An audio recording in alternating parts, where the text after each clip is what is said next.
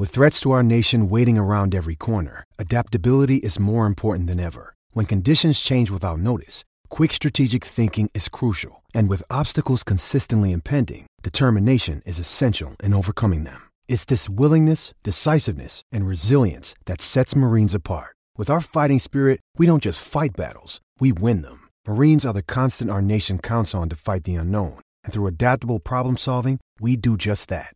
Learn more at marines.com.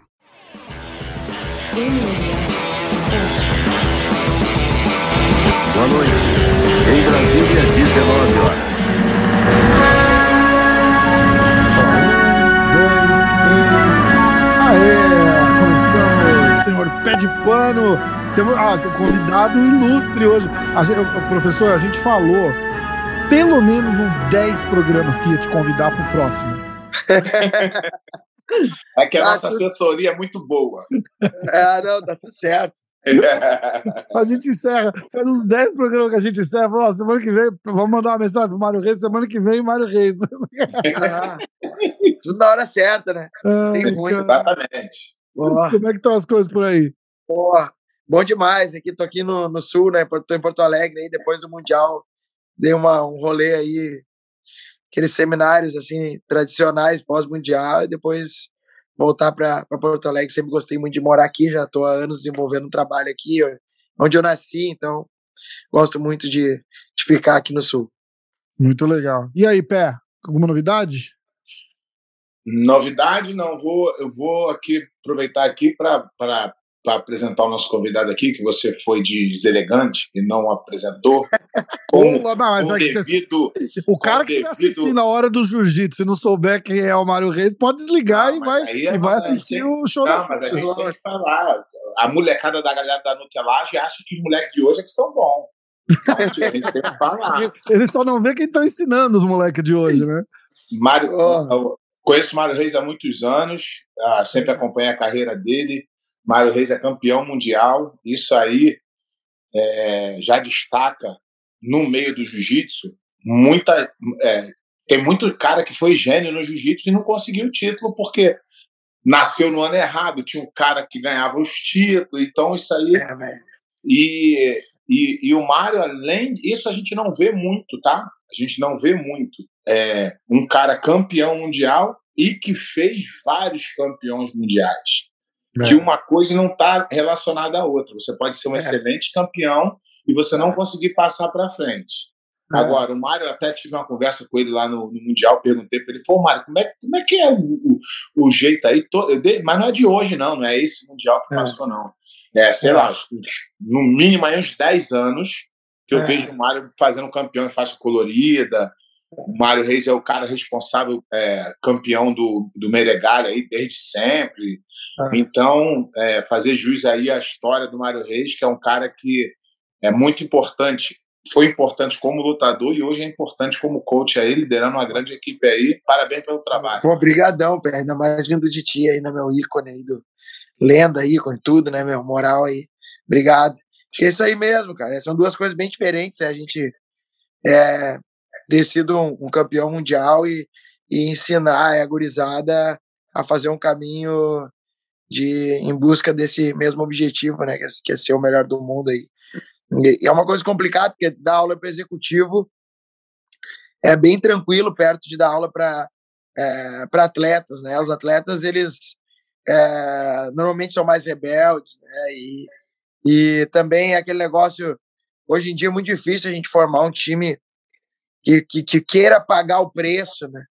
Para se tornar um campeão mundial, porque primeiro que a galera não tipo os meus campeões todo mundo tem um sub não é todos, mas a maioria é um subemprego. Um é motoboy, o outro trabalha de pedreiro, o outro é secretário, e aí tem que treinar junto. Então, é, É lidar uma, com essa realidade, é uma realidade foda, que a galera não, não cai a ficha da, da galera ainda, né? É difícil ser atleta full time, né? É. Dois dos meus campeões mundiais são meus secretários. cara. Um trabalha no turno da manhã na academia, o outro de noite. Então, é, é que nem aquele negócio, que nem ele falou ali do Nicolas, né? O Nicolas, o, o Murilo, o João, todos os campeões mundiais da primeira leva são, a- são alunos que moraram na academia. E esses que moraram na academia, né, Gabriel, um monte de gente que vocês o Nicolas foi o mais famoso, mas uh, Fábio Kamikaze, assim, uma gurizada, uh, os primeiros moradores, todo mundo foi morar na academia, ninguém era campeão mundial e todo mundo foi acabando conquistando esse título aí. Então eu vi que é, isso foi uma coisa fundamental no que solidificou o trabalho assim para para para a gente formar novos campeões, porque a gente fez uma uma um, uma uma base de campeões primeiro, né? Dos moradores, né? Tem uma cultura na academia de morar na academia até hoje. E isso, isso é um pouco complicado. Isso aí, Mário, eu, eu vivo na pele, né? Porque quando eu, eu vim para aqui dos Estados Unidos, eu vim em 2009 abri uma academia do zero, só tinha faixa branca. Então aí você forma, você forma os primeiros faixas azuis, eles não são tão bons porque eles não tiveram os azuis para treinar com ele, para preparar ah, eles. Aí a, segunda, aí a segunda leva de azul, ela melhora um pouco, só que a de roxo demora. E você até você formar uma base que esses, esses provavelmente nem vão ser campeões, mas vão fazer os campeões, vão ajudar os campeões. Outra coisa que você, outra coisa que você mencionou aí, e, e, eu, e eu já passei por isso, eu vejo muita gente passando, e a gente aqui tocou muito no assunto lá da, da forma como a Dream Art trabalha. Sim. Desculpa já estar tá entrando nesse assunto aí, mas Não, eu queria remeter a esse assunto aí. É, é, eles, eles fazem o seguinte: eles vão lá, é, não é contratar, mas é convidar para vir treinar com eles.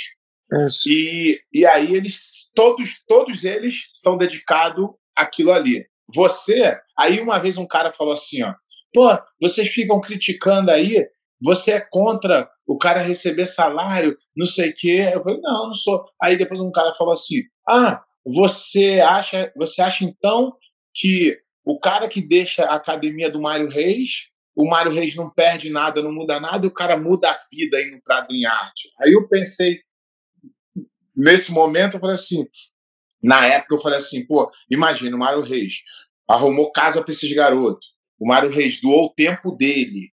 Aí eu até toquei no nome do Feijão, falei, Feijão, provavelmente ficou mais tempo com esses garotos que largaram ele do que com a família dele na época. Bate, Aí eu falei, isso, tá. isso é um preço a se pagar. Aí agora, pensando assim, a gente vê quantas frustrações nós, professores, é. a pessoa só pensa que, ah, tá dando aula, tá rico e não sabe é. dos problemas, e aí você é. dedica, sei lá, tua vida quase toda a um cara. É. Aí chega um dia, depois que ele é campeão, ele vira pra tu assim, ô Mário, o cara tá me dando duas bermudas a mais ali, eu vou para lá, é. porque.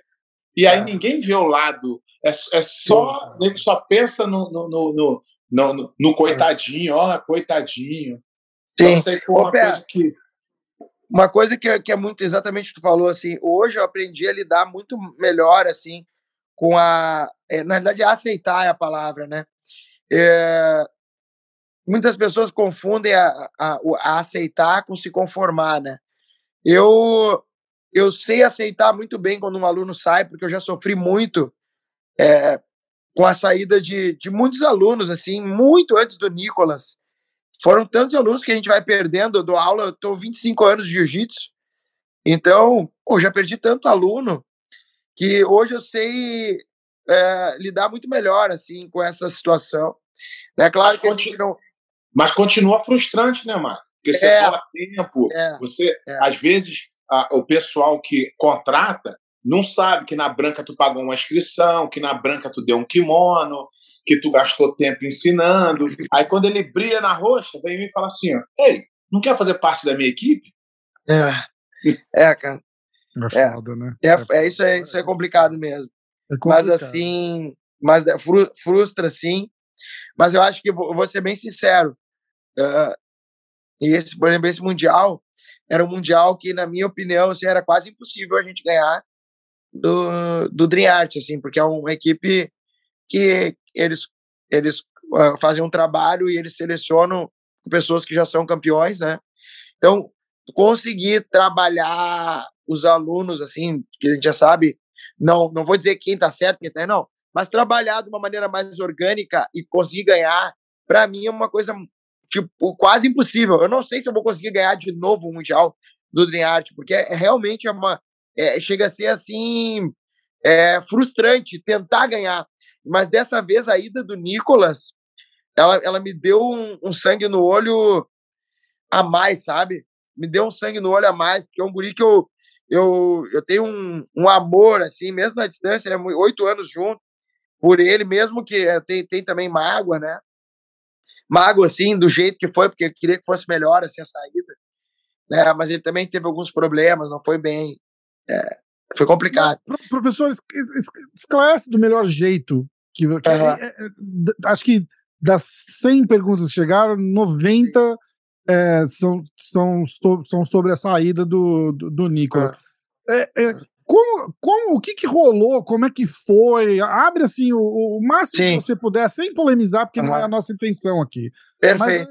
Mas, mas esclarece, assim, tipo, o que, que, que rolou assim, de verdade? É. O, na realidade, uh, o Nicolas estava passando por alguns problemas, assim, não estava num momento muito, muito, mas era pessoal, não tinha nada a ver com jiu-jitsu. Ele estava com os momentos assim, de tristeza, assim, muito triste. E então, eu sempre fui um. Pô, passei seis, sete Réveillons junto com, com o Nicolas, assim. A gente era muito. É, cara, muito colado, assim. Dentro e fora do tatame, né, Mário? Ele foi o aluno, ele foi o aluno disparado que eu mais dei atenção, muito longe do segundo colocado, e não era uma coisa só pelo resultado. Assim, eu tinha uma, é, eu me... É, não, porque vocês eram, vocês eram juntos dentro e fora do tatame também. Claro, pô, gente Tem gente que é só dentro do tatame. Não, não. Réveillon junto, acho que uns sete Réveillons junto, se eu não me engano. Cara, andava de lancha, esquiava, viajava, andava de snowboard, surfava. Cara, tudo. Era uma família, a gente tinha uma família aqui no Sul, né? Então era muito pessoal e profissional juntos. E mas daí, de uma hora para outra, assim, ele começou a ficar triste, não tinha a ver com jiu-jitsu. Ele deu uma tristeza, ele não conseguia vencer essa tristeza e tal. E aí ele resolveu, é, ele linkou essa tristeza a morar em Porto Alegre. E aí ele foi buscar em São Paulo uma melhora. E daí ele ele falou para mim que iria pro Fábio lá ficar um tempo lá, fazer um network e tal. E daí beleza. Daí quando, e daí ele foi para São Paulo e do nada eu vi ele estava no Dream Art. Eu não, ele nunca falou comigo sobre isso, assim. Mas já tinha tido a separação? Não, não tinha separação. Ah, tá. Não tinha. Não tinha separação. Quando veio, ele falou para mim que ia para São Paulo ali, porque ele estava triste, ele estava achando que era algo em Porto Alegre, assim. Não, não, não eu digo a separação da Dream Art Aliança. Já, já era? Não, não? tinha separação ainda, era, era aliança. E aí ele foi pro Dream Art. Só que eu tenho um sexto sentido. O Dream Art, pô, já fui coach do Isaac, né? Dois mundiais. Eu já, o, o, o Lucas Galber também, que é um que tá, da, que é o Piauí também, que é parte ali da diretoria, né? Eu conheço alguns atletas, e daí eu já imaginava que isso ia. E, é, que eles iam tomar um, um, uma, um caminho diferente. Então, por eu imaginar isso, eu já, quando o Nicolas foi para lá, eu já ia. Uhum. Vou, perdi o guerreiro, né? Pensei, né? mas, mas, assim, perdi o Guerreiro. Porque, mas assim, ele não é uma coisa de dinheiro. O Nicolas ele não precisa de dinheiro, ele é bem sucedido. E ele é bem sucedido, assim, já faz muito tempo, né? Ele tem. Ele é um guri inteligente, ele é. Ele é um guri, cara, que sabe lidar com os negócios bem, assim. E então ele foi para lá porque acho que falta, ele queria um treino mais forte, que de repente ele encontrou no, no The Art, não sei por que que ele foi. Porque tem bastante ele, também né? Ele foi campeão todas as faixas. Ele Pô, foi é. campeão é. de tudo treinando contigo e agora ele precisar. É, mas não foi para jiu-jitsu. Foi por causa que ele tava. Era uma tristeza assim. Era uma depressão. Ele tava com uma depressão, né? Ele falou que ele tava com era uma depressão, depressão. brava. É. Era depressão, pé. Era depressão. E, e, e, era, e era triste de ver mesmo, cara. Era bem triste de ver ele assim, sabe? Não era jiu-jitsu, era, era pessoal mesmo. E é uma doença desgraçada, cara. Não era o mesmo guri, assim, sabe? Não era o mesmo. E eu sempre me dei muito bem. Claro que a gente sempre discutiu, é que nem relacionamento. A gente já discutiu muito, mas a gente sempre se deu bem. E então. Aí quando ele foi para São Paulo, do nada ele foi pro Triarte, que eu me magoou, porque eu não fiquei sabendo que ele ia pro Triarte. Quando eu vi, ele tava competindo de Dream Art ali, o Daí deu racha, ele ficou no Dream Art, daí, pô, daí eu fiquei chateado, assim, mas. Então, Rafa, tu fez essa pergunta e eu vou te dar a resposta é. que, que eu acho que 99 dos 100 professores que passaram por isso te dariam. Sabe qual é o jeito certo? Olho no olho, aperto de mão, obrigado por tudo, acho que vai ser melhor para mim lá. Todo professor vai respeitar o cara que fizer isso. Gostar não, Exatamente. mas é ele vai foda, né? Mas 99% dos alunos não tem coragem de fazer pelo que viveram junto. É muito É. louco isso, né, cara? Ah, É, a- a- Aí tu é aquela aí- coisa aí de assim, evitar, ó. evitar conflito, né? Então, mas aí tu fala assim, ó, o que que precisava fazer? Pagar uma multa de 100 milhões? Assinar um contrato pro resto da vida? Um aperto de mão, olho no olho e falar assim, ó, é. obrigado por tudo até aqui, mas eu É. acho que o meu caminho é lá. Obrigado. É. Vou te respeitar para sempre. Acabou. Tu nunca vai odiar esse cara. Mas É, do jeito que nego faz, tu fala assim, por que? Pra quê, cara? E se fizesse, foda. tava tudo bem, mas os caras não têm coragem de fazer pelo, pelo que passou. É, muito Ah. E você falou aquele negócio do, do sexto sentido. O Fábio fez um vídeo falando isso, né? Que começou uma, um canibalismo. Ele falou, ele chamou de canibalismo, né? Foi um foi. canibalismo da Dream Art dentro da Alliance, assim. Ah, e, e começou a criar conflito entre eles mesmos ali. O cara falou, É. porra, como assim, né? Mas, Mário, aqui eu, aqui eu falei, aqui eu falei e vou repetir. Parecia até a história assim do cara, né? Que ele é, conheceu uma mulher casada, a mulher casada traiu o marido com ele, aí ele casou com a mulher. Ele não esperava. é, o Isaac, porra, o Isaac fez isso com o cara que. que é, e fez, e fez É, desse jeito. Não fez do jeito certo. É, foda, cara. Bah. Aí, aí- também não dá É. para reclamar, não dá para falar assim. Eu, eu acho que quando a Driarte foi montada, o Fábio falou assim: acho que vai ser uma oportunidade para a gente, a gente pode crescer. Mas no fundo, ele falava assim: eu, eu vou ruim. tomar essa pernada aí alguma hora. eu acho. Eu acho que eu acho que ele falou assim: eu, já, eu não- acho que não vai durar muito tempo. Com certeza. Muito engraçado, eu encontrei o Fábio em São Paulo, no Barbacoa. Eu tava indo almoçar, ele tava sentado lá, ele, ele tava com alguém, eu não, eu não vi. Fui lá, cumprimentei ele e tal. Ele me cumprimentou, eu acho que ele nem lembra quem, quem era. Mas eu falei, ah, tudo bem e tal, não sei o quê. Mas, mas é essa, essa parada aí é, é. É meio de. Vocês estão no meio há tanto tempo, igual você falou, né? Um sexto sentido mesmo. Fala assim, "Ih, Ah, vai, É, essa vai cara. azedar, né? Ah, a gente, a Exatamente. gente sente que a coisa mudou, a gente sente É. que os passos estão diferentes. É, exato. É verdade. E aí foi isso. Aí, aí eu. Aí ele tomou essa, essa decisão, mas ele, ele não foi um cara que treinou muito lá no Dream Art também, né? Porque eu sabia das notícias, assim, né? Que ele não treinava muito por causa desse problema que ele tava, ele não conseguiu achar a solução lá em São Paulo. Né? Daí que ele foi, ele ficou seis meses no Dream Art, mas treinava pouco. E aí eu me lembro que ele chegou no Mundial e falou pra mim: Tu acredita, eu tô lutando no Mundial, mas eu quase não treinei e tal. É, que foi que ele ia fazer a final com preguiça, né? Hum, E Ele. para você ver como é, que é, como é que são as coisas, assim, acho que é, em, em certa, certo grau né, de diferença, que a gente não pode julgar o psicológico de ninguém, porque a gente não está lá dentro, mas a gente, como lutador, em algum momento a gente passa por esse caminho de, de euforia campeão e daqui a pouco a gente dá uma é, abaixada, a gente repensa a carreira É. e tal. Mas sabe qual foi uma coisa que eu achei legal a atitude dele? No Mundial, depois que ele já tinha ido pro Dream Art, ele me chamou lá no Mundial que ele ia fazer a final com preguiça, sabe? Aquele Mundial que não teve a final com preguiça, o absoluto. Ele, ele me chamou e ele falou que, que, que ele queria me dar o colete e tal, né? De coach, pra gente, com, com, pra gente completar, assim, o, o ciclo que a gente tinha a vida inteira treinado com esse objetivo, né? Então eu achei, foi uma coisa que eu achei legal assim da atitude dele naquele momento. Em- mas em toda, em toda a entrevista dele, eu nunca vi ele falar mal de você, Mário. É, é. Eu é. sempre vi ele, ele, ele se incomoda com tudo, mas ele sempre fala, cara, o Mário é nota mil, o Mário foi bom pra É. mim. É, Isso é legal. É verdade. E aí foi essa aí, ele teve essa atitude assim, né, e tal. É, mas e aí ficou o carinho agora nesse mundial também. A gente deu um abraço, a gente chorou. Depois que ele ganhou o, o, o absoluto, assim, ele me procurou ali. E aí eu tava sentado, assim, dele veio em mim logo que ele tinha ganho. E a gente chorou bastante junto, assim, né? Porque eu me lembro uma vez que eu encostei todo mundo na parede, eu era, ele, o, o Nicolas era, era faixa azul, ele tinha ficado. Ele nunca tinha sido campeão mundial na IBJJ ainda, né? E aí ele tinha ficado em terceiro uma vez, tinha perdido pro Hudson, que era duríssimo, né, meu? Ganhava tudo na azul. E aí o, o Nicolas foi lá pra academia, começou a morar lá. Eu encostei todo uma vez na parede, eu fui perguntando o que, que vocês querem com jiu-jitsu no treino de competição. Daí ele falou assim: ó, eu, eu quero não, eu vou, eu tenho certeza, e pode, eu, vocês todos lembrarem do que eu vou falar agora. Eu vou ser campeão mundial faixa preta, eu tenho certeza. E aí ele falou, ele era azul, não tinha sido, nunca sido campeão mundial. Mas eu e foi uma coisa louca, porque ele foi trilhando exatamente os absolutos em todas as faixas. E ele tinha uma convicção que ele sempre teve uma convicção que ele era diferente, assim também, né? E eu também sentia que ele era diferente.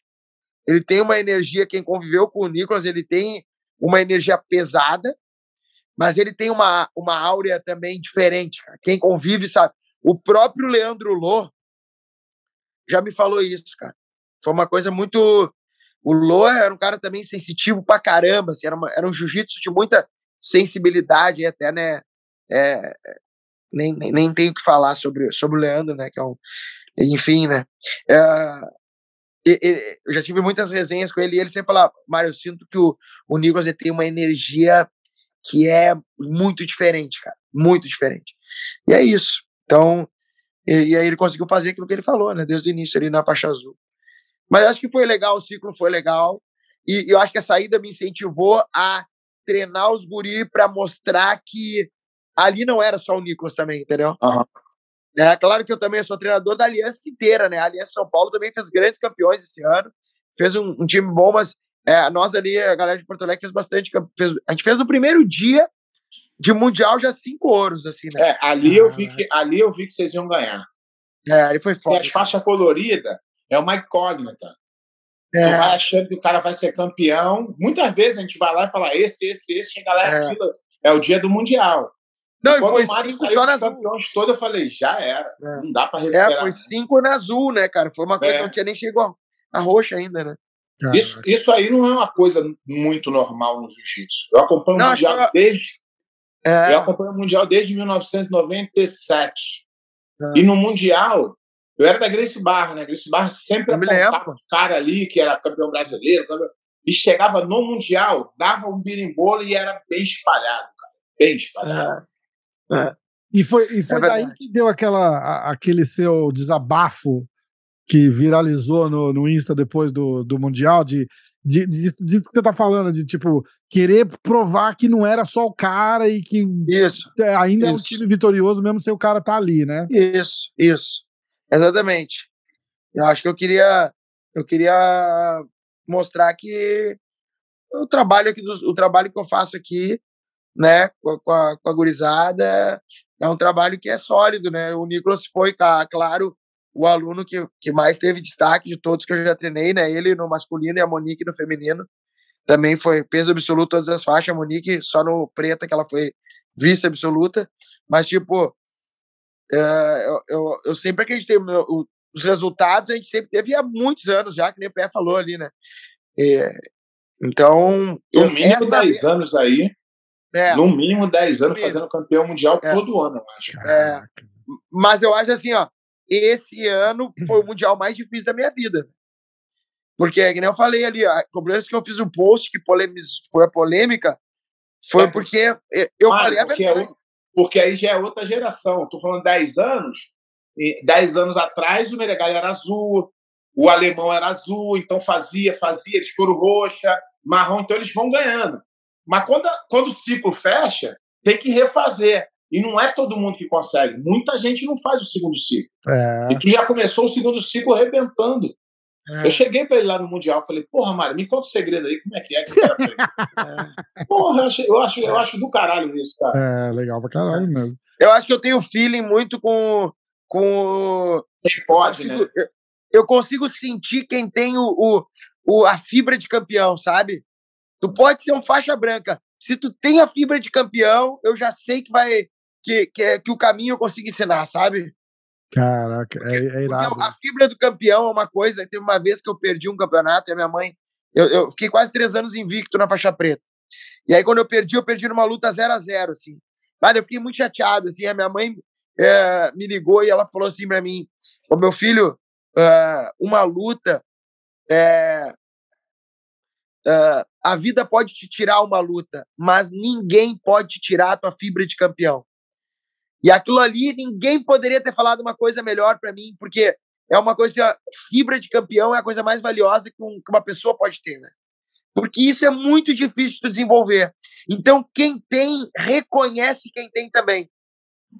Então, eu acho que eu sou um cara que eu consigo reconhecer quem tem fibra de campeão antes de entrar no jiu-jitsu. Teve um aluno meu que foi campeão mundial, que eu conheci na praça, passeando com o cachorro, eu falei assim, ó, cara, eu tenho certeza que se for pro jiu-jitsu, tem certeza que vai ser campeão mundial. E ele começou a rir, cara. Nós estávamos passeando com o cachorro. e aí ele foi pra academia, foi campeão mundial e falou: Meu, te lembra aquele dia que tu nem fazia jiu-jitsu? É uma coisa que eu consigo detectar. Porque Irá, o que, que eu vejo. Caralho. É, cara, acho que a gente e vê. Aí fica, aí fica fácil tu, tu dar mais atenção. Isso. E poder criar quem é, faz sentido. Isso. Tu sabe, a gente sabe quando, quando, quando o cara tem aquela, aquele. Cara, é um, eu vou dizer uma coisa assim, que eu acredito muito que o campeão tem, que a diferença do professor do, e do campeão é o seguinte: o campeão ele cresce com a sombra dele.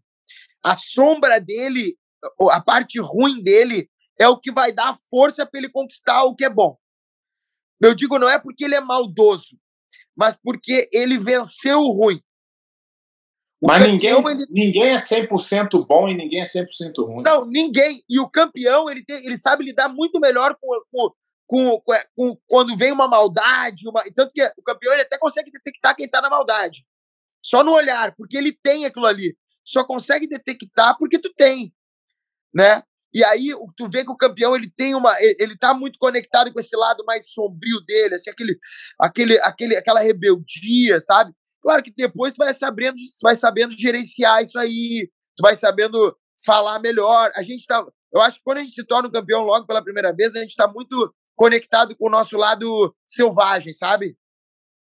E aí depois a gente vai aprendendo a falar melhor, a passar, passar como a gente sente, como a gente pensa, como a gente treina.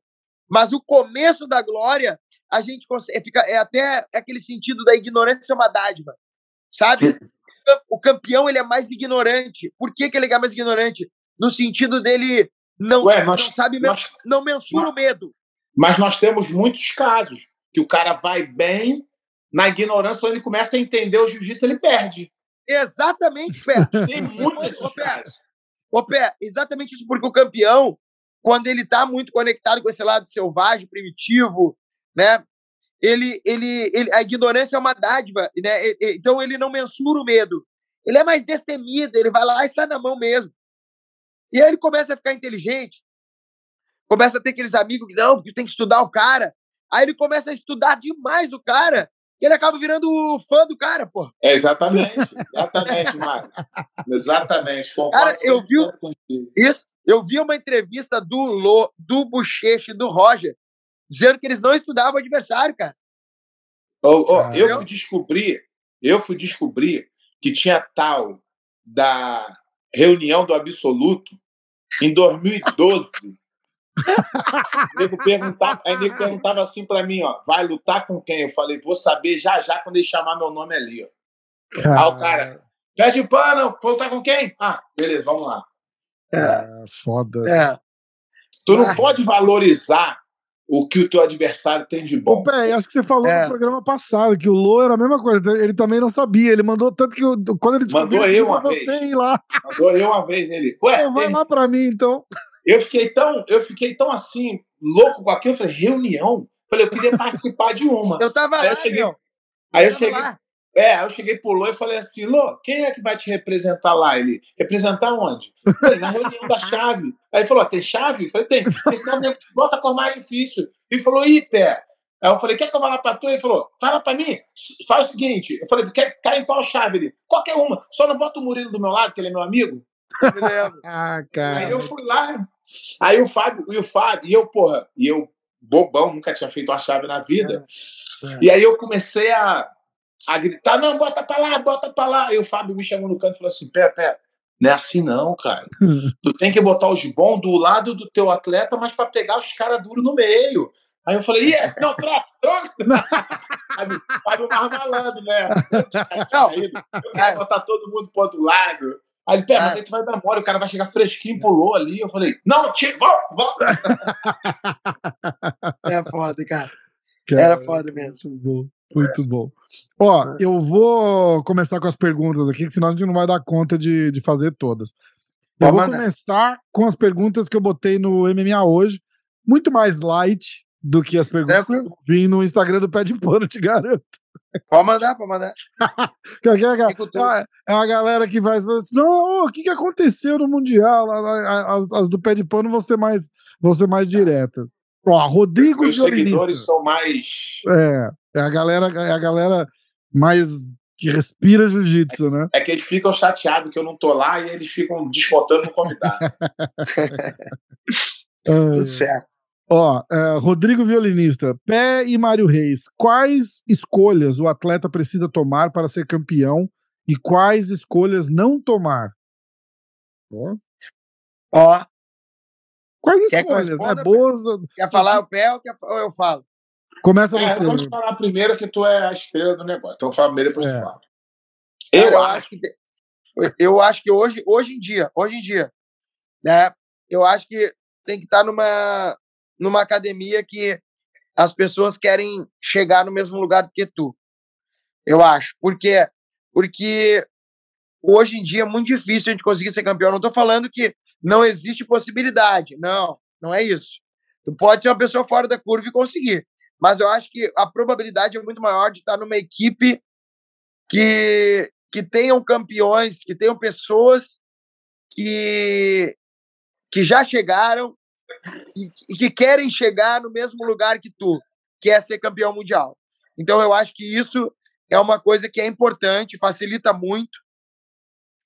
E porque eu acho que é aquele negócio assim, né? é, ah, não, não vou dizer assim que não é que leão anda com leão, que eu acho muito clichê. Mas acho que é isso aí, pessoas que têm o mesmo desejo que tu, assim, tá mais, tá mais próximo, assim, sabe? Porque eu lá na academia, o que, que eu faço? Eu separo o competidor do executivo, das crianças. Cara, é assim, ó, cada, cada macaco no seu galho, entende? E, e daí, eu, aí, aí, quando tu tá no momento mais com a energia baixa, com o pensamento mais. Tu olha pro lado, tu vê os teus guerreiros, teus amigos, tudo ali é, vão lá e te- eles te fortalecem, sabe? Eu Acho que é isso. Então, eu acho que é estar no lugar certo e, e, e aprender com quem já chegou ou, ou com quem quer chegar. Bastante gente que, que tem o mesmo objetivo que tu. Esse é o meu ponto de vista. Legal. É, eu, eu Pé. concordo com o que o Mário falou. Eu acho que não adianta você. a- é, E eu não digo nem só treinar, hein? eu digo andar. É, Você- exatamente. se, você, se você treina numa academia de campeões, mas depois tu treina com o cara que joga voleibol, faz faculdade, tem uma empresa, é outra história. O pensamento dele é diferente. Eu falo isso para todo mundo. Você é o resultado dos seus encontros. Exatamente. Quem você vive, você É. se torna. Ah, não, É. não, não. Se torna assim por Total, osmose e você nem sabe que se tornou. É, Por exemplo, eu falo para todo mundo assim: você quer ser campeão mundial de jiu-jitsu, aí tu for lutar o brasileiro, ficou em terceiro. Aí tu volta, aí a galera pergunta: e aí, como é que foi? Aí o cara fala assim: fiquei em terceiro. Aí os campeões falam assim: que merda, hein? Porra, que merda. Aí você chega num grupo de amigos e fala: ficou em terceiro, aí o pessoal começa: ah, mas tá bom, você ganhou duas. Ah, mas o importante é competir. Isso é, é, é papo de quem vai perder na vida. é certo, certo. Você Total. não comemora o terceiro lugar. Não. Você não comemora que você ganhou uma luta. Você não acha legal que. Não, não, não. Você fala assim. E, e, e, e como é que você não alimenta essas pessoas? Não dando desculpa. Porque o cara que chega na academia e fala assim para os amigos: quem perdeu? Pô, o juiz roubou. Ah, não sei o quê. O cara, ah, foda. E aí tu começa a se enfraquecer. Começa a amolecer. Aquela fibra de campeão que tu tinha, como tu tá andando com as pessoas erradas, começa a amolecer. Aí tu começa a É. ficar, pô, não sei se vai dar. Então, irmão, agora ele falou: campeão anda com campeão, É. e é isso. Só que, aí vem a minha segunda opinião sobre isso. Não adianta você pegar e, e ir para uma Dream Art, por exemplo. Lá os treinos provavelmente são os dos melhores do mundo. Mas tu sabe se a energia da pessoa de lá é a mesma que a tua? Você sabe se o cara entra no tatame contigo, ele está torcendo para você ser campeão, como o time deveria torcer para o cara ser campeão? Independente se o cara for do meu peso ou não, se eu não desempenho o meu papel bem, mas o cara da minha equipe desempenhou, eu tenho que ir lá e falar para ele: parabéns, mas eu vou atrás. Então, não é só treino. É igual o Mário falou. O Mário, o Mário, o Mário tem um exemplo da academia dele, onde ele criou uma cultura de time. Vamos trabalhar junto, vamos vencer junto. É isso. Agora, tu pegar um monte de doido, tacar num, num time, não sei se esse é o melhor caminho. Até você aí que está querendo. Não sei se esse é o melhor caminho. Eu acho que você deveria ir lá, passar um tempo lá, ver a energia, ver a galera, ver se tu encaixa naquele time. E se tu encaixar, aí tu toma uma decisão. Porque senão, irmão, tu vai ficar lá no, no meio de, de brigando com, com o doido lá, porque o cara quer o, quer o teu, teu lugar, o cara quer o seu patrocínio. Cara... Isso não é. Essa energia, um cara que vai precisar dos detalhes para ser campeão na faixa preta, que hoje o jiu-jitsu está muito parelho. Não sei se você tem uma energia negativa do cara lá, aperta a tua mão, te abraça no treino, mas por trás tá assim, ó, filha da puta, vai perder. Então tem que pensar nisso aí também. Entendeu? É. Essa é a minha opinião. É, a energia é importante mesmo. Uh... O Mário já criou uma cultura na academia dele que os caras já sabem que tem que ser assim, tem que ser um time. Se tu for é. contra o teu amigo, tu não vai vencer. Se teu amigo não vencer, ele não vai voltar para te ajudar a vencer. É.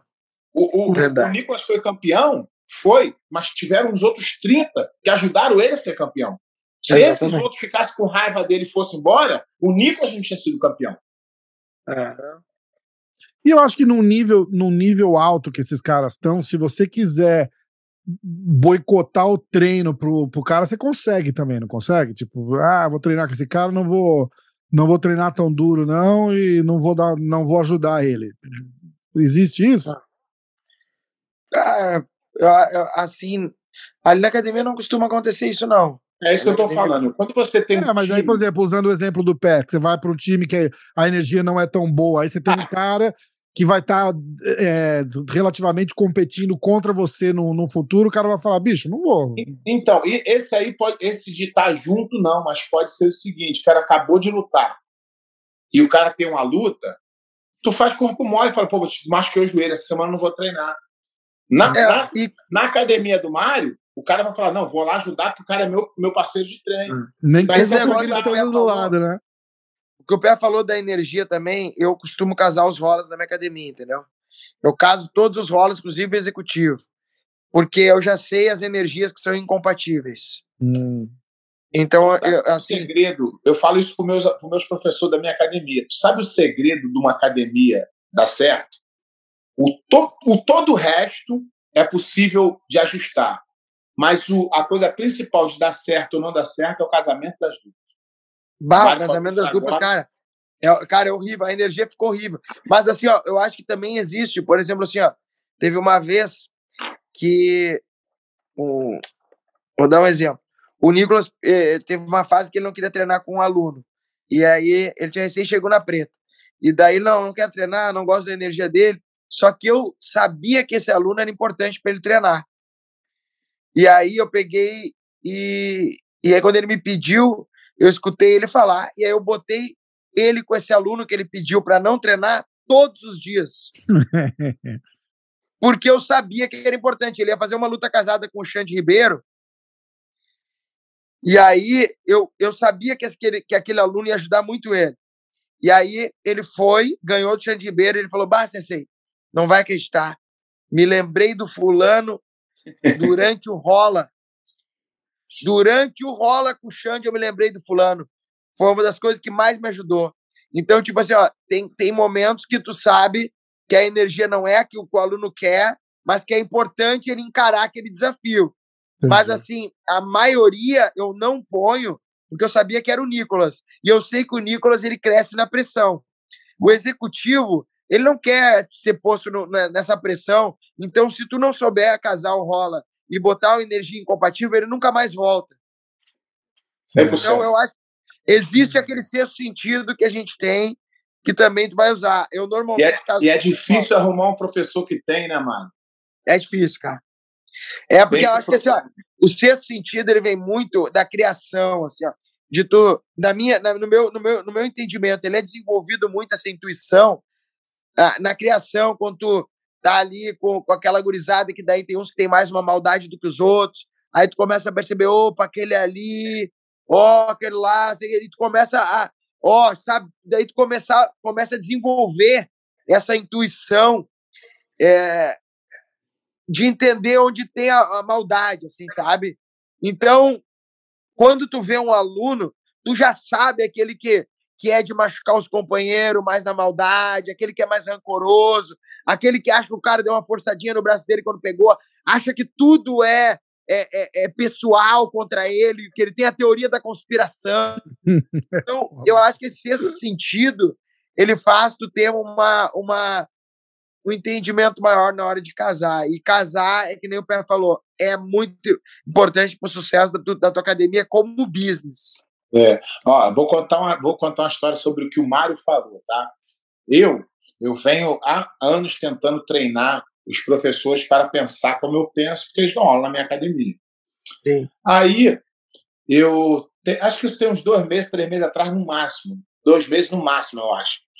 E aí, a minha, a minha esposa é a que cuida do escritório, ela gerencia a academia da parte é, burocrática, né? Pagamentos, essas coisas todas, e eu cuido da parte técnica. E eu tenho hoje o meu filho que dá aula e tem um outro faixa preta que dá aula também. Tem meu irmão que dá, a faixa, dá aula numa outra academia e um faixa marrom e um, um, um roxa que é, também dá aula de criança. Então eu gerencio essa galera toda. E aí eu sempre falo para eles, vocês têm que prestar atenção, cara, vocês têm que pô, perceber o que, que o cara quer, e sempre ensinando. Aí um dia eu chego sexta-feira na academia, na academia sexta-feira é um treino de competição que é, é já é avisado para os alunos, fala assim, treino aqui é pauleira, se tu não gosta, não vem. Tá? E aí apareceu um cara, assim, entrou no, no escritório e falou, é, eu, eu vim fazer uma aula, aí, o, aí gente, na minha academia não deixa fazer aula. Né? É, se o cara quer, se o cara mora na área, quer fazer, ele faz uma intro class, mas ele não pula direto na aula.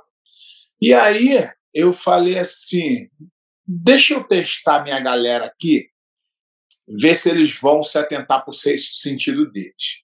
Aí eu me afastei e fiquei de longe olhando. Aí o cara virou assim, aí minha, aí minha esposa falou assim, qual é a sua faixa? Aí ele, ah, eu posso usar a que vocês quiserem. Aí ela falou: não, aqui ninguém usa a faixa que vocês quiserem, você usa a sua faixa. Ele, não, que eu treinei judô, que eu sou branca. Aí eu tô só vendo se os professores vão. Os dois professores dentro do escritório, meu filho e o outro. E eu, assim, olhando, não deu uma palavra. Ah, não, então você veio para a Introclássico? Não, não, eu, eu vim direto. Aí tal. Aí eles conversando entre si lá, eu, eu afastado assim, aí perguntou: ah, ele pode ir na aula direto? Aí falou: ah, bota. E eu tô olhando. e aí ele voltou, entrou no escritório e falou: tem faixa preta aqui? É, eles vão vir? E aí mulher vai, ué, tá? Não sei o quê. E aí eu esperei ele ir embora, ele sair do botar o kimono tal, sair do office, todo mundo conversando. Falei, ninguém reparou nada?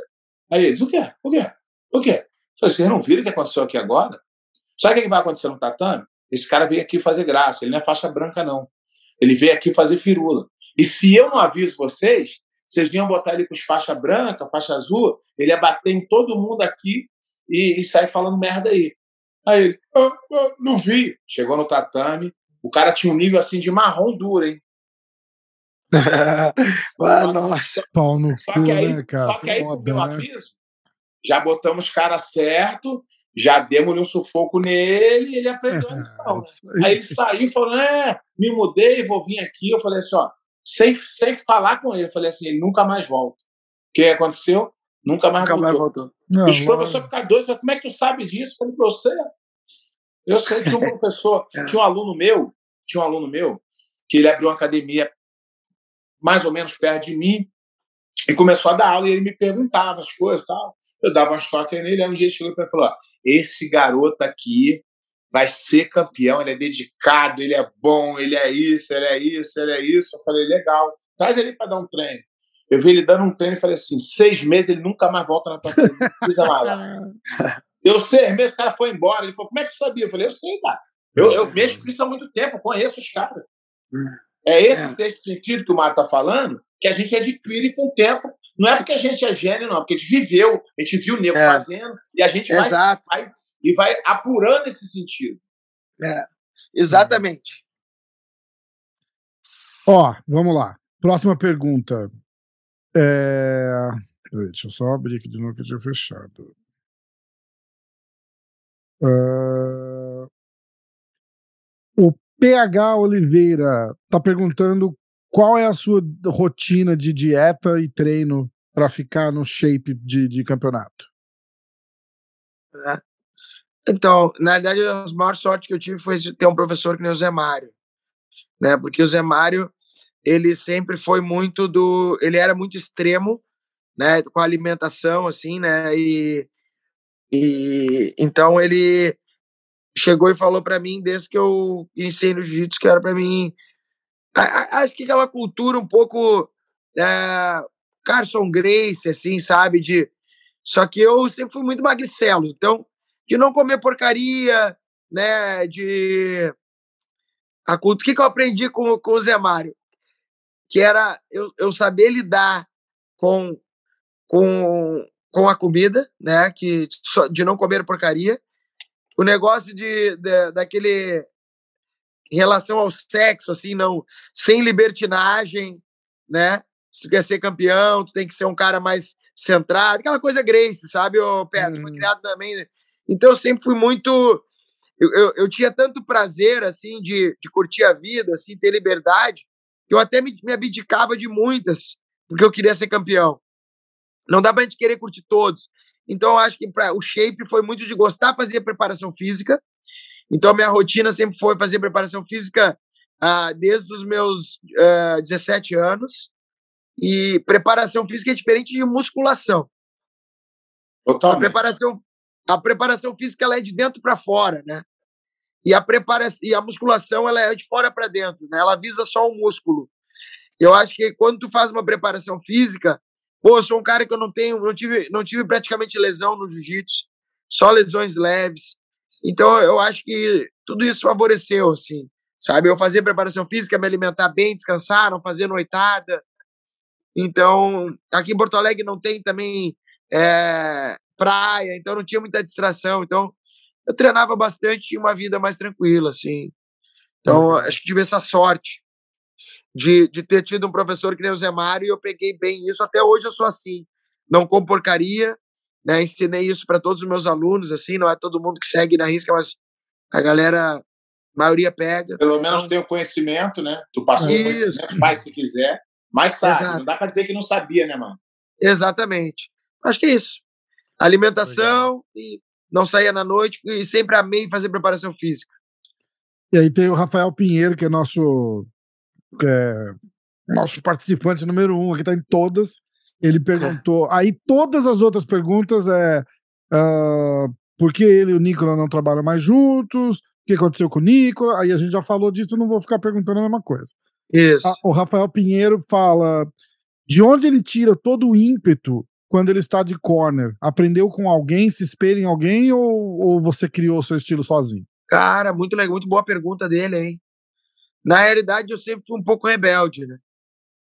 Eu acho que o campeão, eu acho que 99% dos campeões, eu não vou falar 100%, sempre tem aqueles que são diferentes. Mas acho que 99% dos campeões, eles têm uma rebeldia. Uns, uma rebeldia mais oculta, que eles não expressam, que eles ficam mais quietinhos, mas eles têm uma rebeldia, um inconformismo mexendo dentro da alma deles, que eles querem ser reconhecidos, assim, sabe? Então eu sempre tive essa uma rebeldia e eu acho que quando tu canaliza a tua rebeldia, que é aquele negócio de não se conformar com o lugar que tu tá e querer ir para um lugar melhor e querer conquistar mais, né? E tu canaliza no esporte, aí principalmente na luta, né? Que a rebeldia é uma energia muito poderosa. Só que a maioria faz merda quando tá na rebeldia. Tu imagina, tu é um rebelde e tu encontra o jiu-jitsu, onde os professores são muito. O meu era militar, né, praticamente. Então eu acho que eu canalizei, canalizei a rebeldia e esse ímpeto, que eu acho que ele é uma raiva no positivo. Ela, ela é uma gana, vamos dizer a palavra gana, o sangue no olho. Hum. Então eu sempre tive esse sangue no olho de querer, é, sei lá, de conquistar mesmo as coisas, assim, sabe? Eu nunca gostei, que nem o Pé falou, que importa é competir. Essa frase aí, bah, eu... cara, essa frase aí, nossa, velho. Eu não preciso essa é foda, né? É, essa é foda. Mas só fala isso quem nunca competiu, né? É. Eu falo, eu falo para todos os meus alunos, para todo, que eu, todo mundo que eu conheço. O mundo, o mundo todo é composto, na sua grande maioria, 95% de pessoas fracas. Total, total. Total. E total. O que o Mário está falando dessa rebeldia, dessa força, é para tu expelir as pessoas fracas do seu redor. Por exemplo, o cara chegar para o Mário e falar assim, ó. Eu ensino isso para meus alunos. Ah, Mário, perdeu o terceiro, pô, mas ganhou duas, tal. Então o Mário fala assim, irmão, ganhei porra nenhuma, eu fui para ser campeão. O que que acontece? Pô, o Mário foi grosso. Mas o cara não repete isso o Mário nunca mais. Quer ser campeão? Mostre para os outros que você quer ser campeão e os campeões vão te rodear. É foda. E os fracos vão chegar nem perto, vão ficar só te aplaudindo de longe. Fala isso hoje em dia, os caras falam assim, nossa, que grosso. ele machucou meu... Irmão, é assim. O, o, campeão, ele precisa ser egoísta um pouquinho. É, é bastante. Bastante. De, o, o, o, o campeão de esporte individual ele tem é. que ser egoísta. É, Por exemplo, é, você, igual o Mário falou assim, eu sempre acreditei muito em, em merecimento, tá? Uhum, o Mário deixou de ir para balada e o outro foi para balada. Quem merece é. ganhar? É. Eu sei, eu sei que eu sei que, que quanto mais, menos tu vai, mais tu treina, mais chance tem de ganhar. Mas eu acredito que também tem as forças que mostrem para você, assim, esse aqui não fez legal, o Mário fez legal. Tanto é que tem vezes que tu vê um cara que não era para ganhar ganhando do cara que era bom. É. é isso. O cara que era bom se garantiu no talento, não se dedicou e perdeu no detalhe. É. é. é. Então, eu Ele acho. Ele sempre fala, né? Que... Campeão, tu tem que ser forjado desde novo e ensinado a expelir, espantar fracos ao seu redor. O, o fraco, é. ele pode te aplaudir e gritar é. o teu nome. Ele não pode estar no teu cangote falando, porque ele vai te enfraquecer. É. Todo, todo vez, grande, eu, todo grande acho... campeão é, tem, tem alguma a, a, um, alguma esquisitice, um, um negócio. Você já viu que os caras falam do Michael Jordan?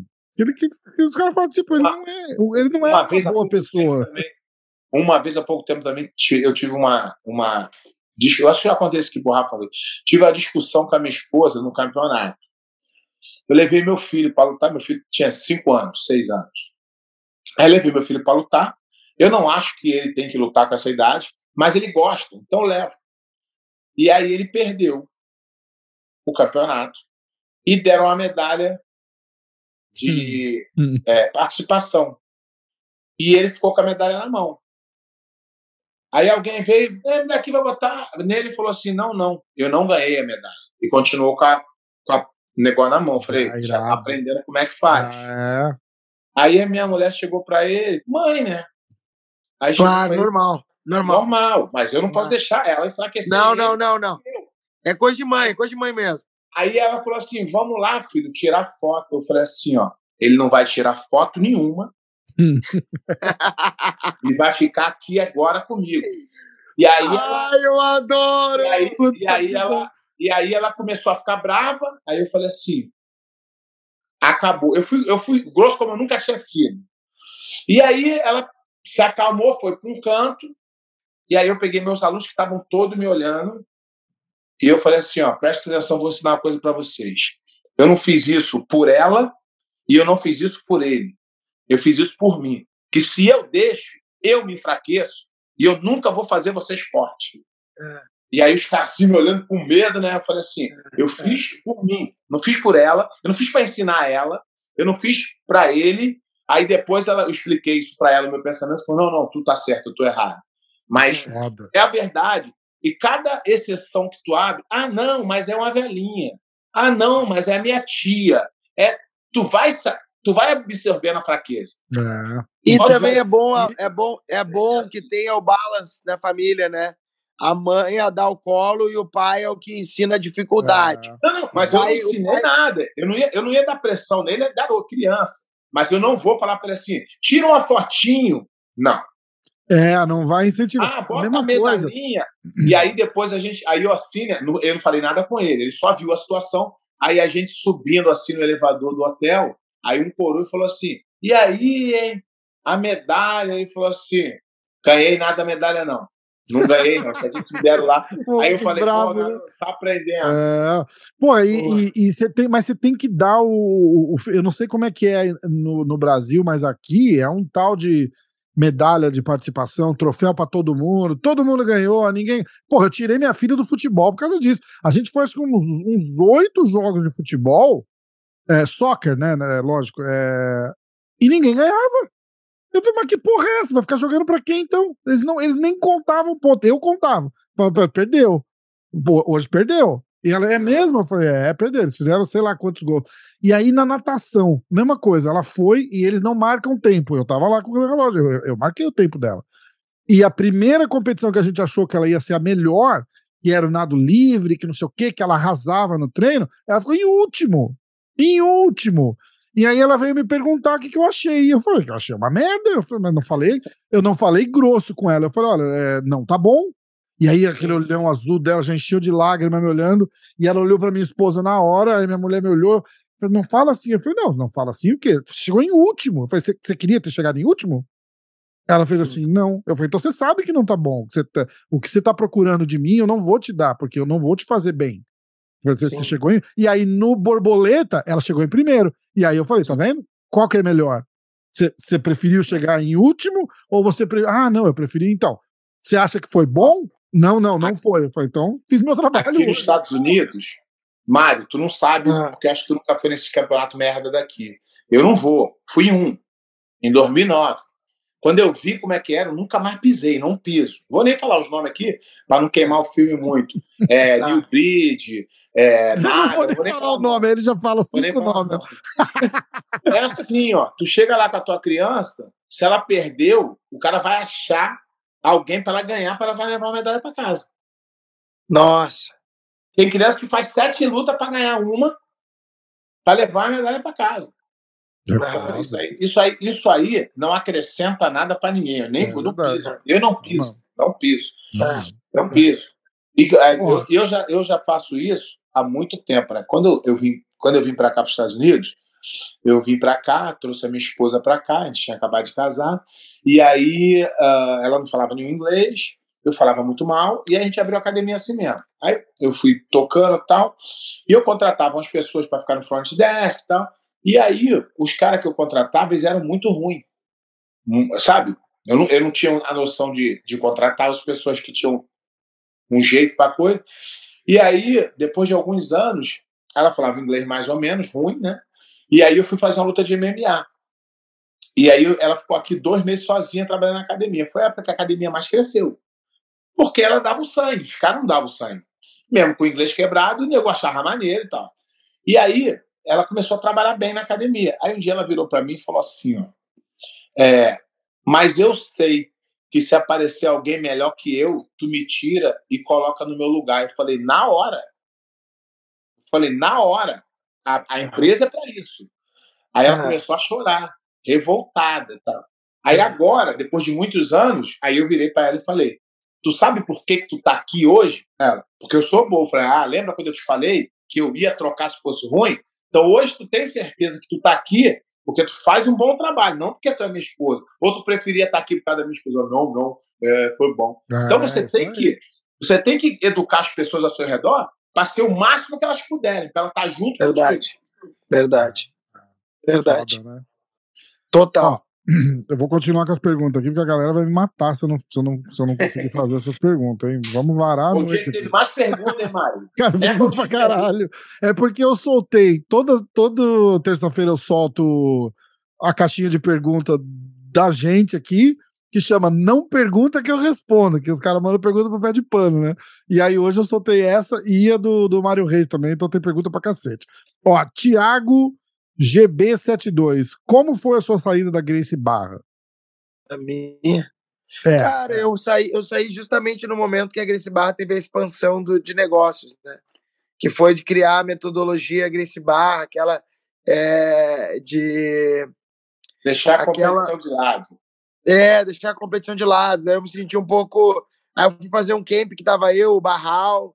Cara, não tinha quase ninguém. O Preguiça. O Preguiça era roxa. Tava eu, Barral, Preguiça. Cara, não tinha mais ninguém na, no treino. E aí a gente foi até malhar junto, todo mundo.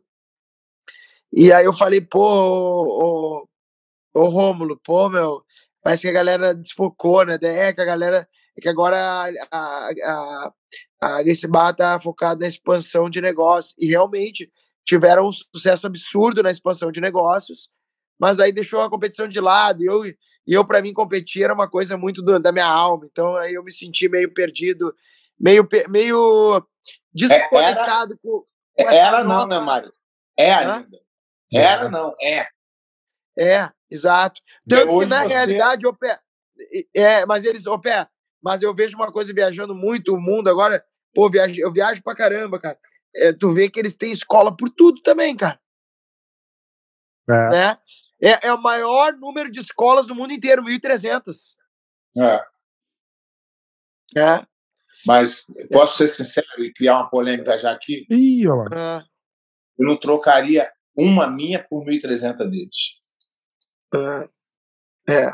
Eu, eu, eu. Sim, sim, sim, sim, sim. Sim. Falo para todos os meus amigos que pensam em abrir uma academia, eu falo assim, ó, pensa bem que tipo de academia vai te fazer feliz.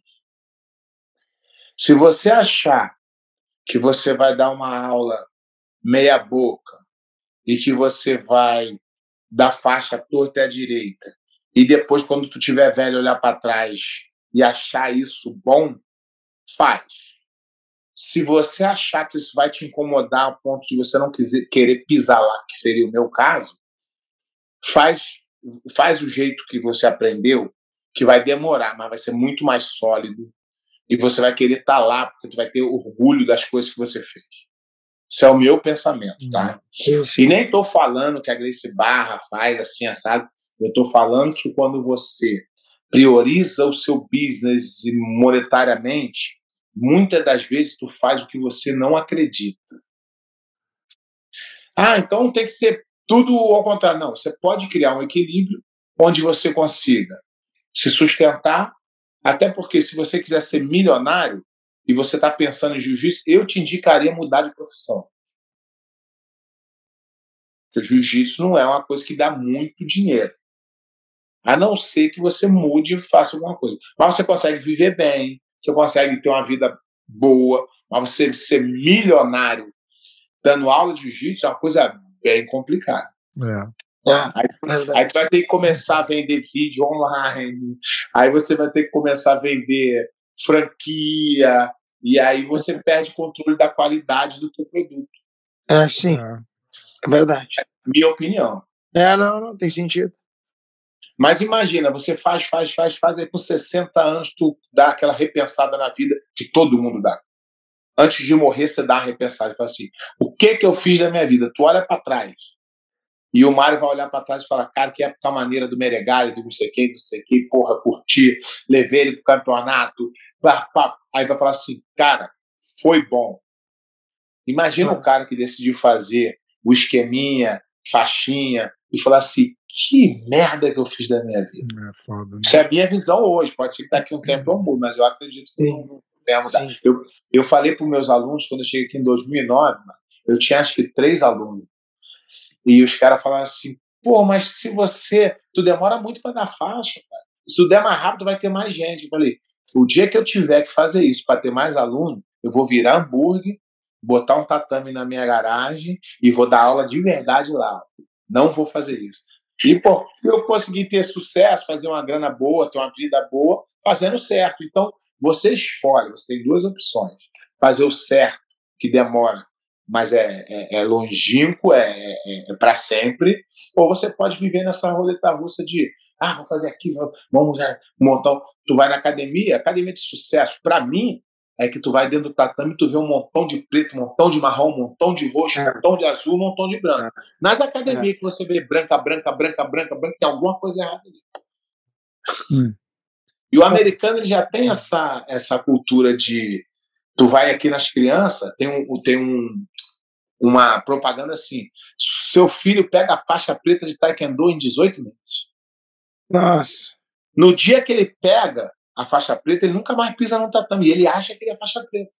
É, eu nunca entendi isso. É, é, e pode ser ignorância minha também de, de, de não conhecer outras artes marciais, mas que porra de faixa preta é, é criança de 10 anos? Tem faixa preta pra criança, é isso? E chega na minha academia lá, as crianças chegam na minha academia e Eu falam sou assim: ó, faixa preta de karatê. eu Aí "Nem o pai, fudendo." aí, aí o pai, o pai fala assim, ó, ó, cuidado com ela aqui. Faixa preta, faixa preta de taekwondo. Vai no tatame, apanha pro branco que entrou ontem. Aí não só ele é faixa, não é faixa preta, como é mole. Porque ela É. pegou a coisa na moleza e ela aprendeu a moleza. É, Eu tenho muito, cara. Tenho muito, muito, muito, muito. E aí eu explico, depois que eu pego a intimidade, eu falo assim, ó, te enganaram, tua filha não é faixa preta de nada, te deram um papel. Pode dar um papel aqui que tu é o presidente dos Estados Unidos. Se tu não for, tu não vai ser. foda. Tem. Tem é, fazer. Eu Felipe- preferi não fazer isso. Aqui na América tem muita gente que faz. Hum, Tem gente que não faz tanto, tem gente que faz mais ou menos. Mas eu preferi não fazer porque era uma coisa que me incomodava. E eu não conseguiria Agride teu pisar. valor. Agri- Agride teu valor. Agride teu Isso, valor. eu não ia conseguir pisar na minha academia e ver uma, uma, uma, uma pangarezada, os faixa preta ruim. Eu, eu, não ia, cara. infelizmente não ia. Ó, é uma pergunta do Felipe Azevedo. Oficial, hein? Não é qualquer Felipe, é o Felipe Azevedo oficial.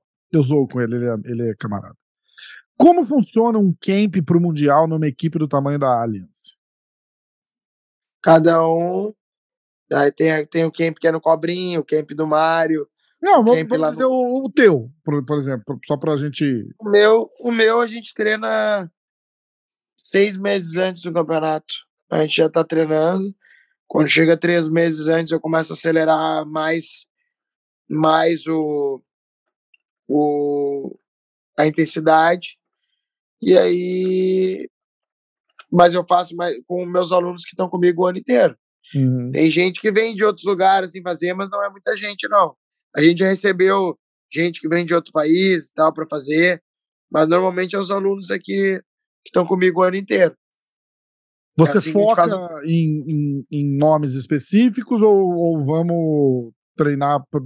Tipo, você sabe que, por exemplo, você tem um cara que vai chegar numa, numa semifinal ou numa final e que de repente pode pegar um outro cara, você, Ah, faz- não. rola umas coisas Eu assim? foco, eu foco em deixar o meu aluno bom em todas as situações. Entende? Porque daí, se ele pegar o fulano, ou Beltrano, ou Ciclano, ele já sabe a saída para as posições. Eu procuro deixar meus alunos completos. Entende? Legal, Mais ou menos isso. legal. Ó, pergunta do E, Bruno. e as pessoas acham que o cara ir lá no mar fazer um camp de três semanas vai mudar alguma coisa. Os alunos do Mário são bons porque treinam com ele o ano inteiro. É, essa. Agora, agora o cara quer dar uma melhorada, vai lá e fica seis meses no mar. Aí eu vou te dizer que você vai melhorar. É. Agora, duas semanas, tu vai só apanhar. Os alunos do Mário vai ficar doído.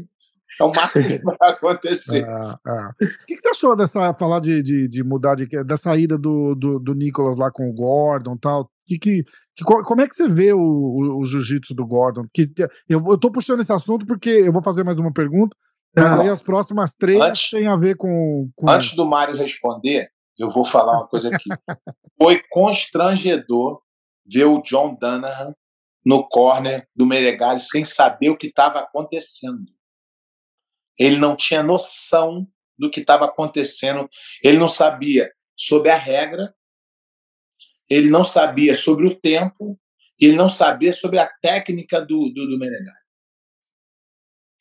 Foi constrangedor, todo mundo comentando, ele calado e assim, isso, bom, é constrangedor. Eu, eu já passei por alguma situação de chegar num campeonato, mas provavelmente sim também.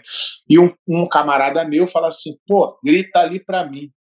Eu falo assim, campeão, não sei nada do teu jogo, eu vou gritar só o tempo, tá bom? Porque eu, como é que eu vou falar pro cara fazer uma coisa que eu não sei que ele faz? Eu vou falar, puxa pra guarda, o cara vai falar, cara, só troca em pé. Não dá, irmão. e ele não, ele não tem noção o que é uma luta de kimono. Ele não tem noção quase de nada, na verdade, né? Mas é uma loucura isso. O, tu botar o. Tanto é que foi engraçado. O Mário estava lá, o Mário viu. O cara não sabia o que estava acontecendo, não sabia o que falar. No ah. Mundial, isso? Foi. É. Complicado. Mas e aí, professor, do, desse, desse intercâmbio? Que, basicamente, como é que você vê ah. o, o jiu-jitsu do Gordon e dá uma. Acho ele. Acho, cara, ele é diferenciado, velho. Eu acredito. Acredito que ele tem um jiu-jitsu diferenciado. Né? Bem diferenciado, assim, muito, muito bom tecnicamente. Fisicamente, ele é à frente de todos. Fisicamente, ele é parece um urso mesmo, assim, muito técnico e muito forte, muito flexível. E, e a ida dele para lá, é, no fundo, eu já eu falei para ele uma vez assim que se ele quisesse treinar sem kimono, que o Gordon comentava as, as publicações do Nicolas, então o Gordon sempre achou sempre gostou do Nicolas. Hum, Falei, aproveita, aproveita. Ele tem um olho bom também, né? Ele não é bobo, né? É, e aí eu falei, aproveita ah. essa situação. Eu falei um dia para ele, se aproveita quem, essa situação de tu te dar relacionar bem, vai lá e treina com ele. Quem não gostaria de ter o Nicolas como parceiro, parceiro de treino? De treino é, é, E eu, eu acho que o jiu-jitsu da atualidade. E aí eu falei isso pra ele, assim, ó, que foi uma coisa que eu sempre incentivei nele, assim, dele ir lá no Gordon, porque eu acho que se ele quisesse treinar sem kimono, é uma coisa que ali na academia não, nós não tínhamos foco de competição sem kimono. Entende? Nós não tinha esse foco ali. Então, eu falava para ele isso. Não estou dizendo que ele fez isso porque eu falei para ele. Lógico. Mas lógico. é uma coisa que eu já falei para ele. Mas, a, mas agora ele é do Arte ou ele é do time lá? Não, acho que ele é do do, do, do John Danner. Ah, tá. É, o Death Squad. É, isso aí. Isso aí. É, é. Eu nem é... Aí a, a, a, eu, vou continuar só porque a gente está no assunto. Como é que você viu essa luta do, do Preguiça com, com o Gordon? E aí, na sequência, como é que você vê a luta do Gordon com o Galvão? Então, a do Preguiça, eu achei que ele lutou muito bem Preguiça para o nível que o Gordon. Eu acho que o Gordon ele é, é à frente do, de todo mundo que eu já vi sem kimono na atualidade. Como eu falei, a questão física, a questão técnica, o, o, o conjunto da obra deixa Mário, ele na frente. Ah. Desculpa te interromper, deixa eu só fazer uma pergunta, que eu fiz esse comentário semana passada, ah. e é, é, sobre isso, só para tu responder a sua opinião, e aí o Rafa te lembra da pergunta aí, para não esquecer também. Tá. Eu fiz um comentário semana passada, tá? Sobre atletas do jiu-jitsu que não têm uma conexão com o professor de numa situação extra problemática, você ouvir uma pessoa com conhecimento e mais vivência. Uhum. Você tinha essa conexão com o Nicolas. Ele te ouvia muito. Uhum. Em, todo, em, todos os, os coisas. Vamos mudar essa situação. Vamos dizer que na situação do preguiça estava o Nicolas e o Nicolas era muito amigo do Leandro Lô. Qual seria a tua atitude naquele momento ali, como mestre e professor ali? Se eu fosse mestre do preguiça e, e o preguiça se deparasse com a situação que ele se deparou, é isso? Isso. Ou, ou se fosse o Nicolas no lugar do preguiça e tu, o professor do Nicolas, só para a gente ter esse parâmetro aí. Mas pode ser o mesmo. Se o Nicolas perdesse um irmão, assim, um, que era o Isso. Leandro Lodi. Isso. Eu, e, e, aí eu tivesse lá com o Nicolas, né? Isso. Cara, essa pergunta é bem difícil, hein, Pé? Eu sei, mas ah. você acredita que o Nicolas seguiria o seu, o seu conselho? Cara, eu acho que assim, ó, sinceramente, uh...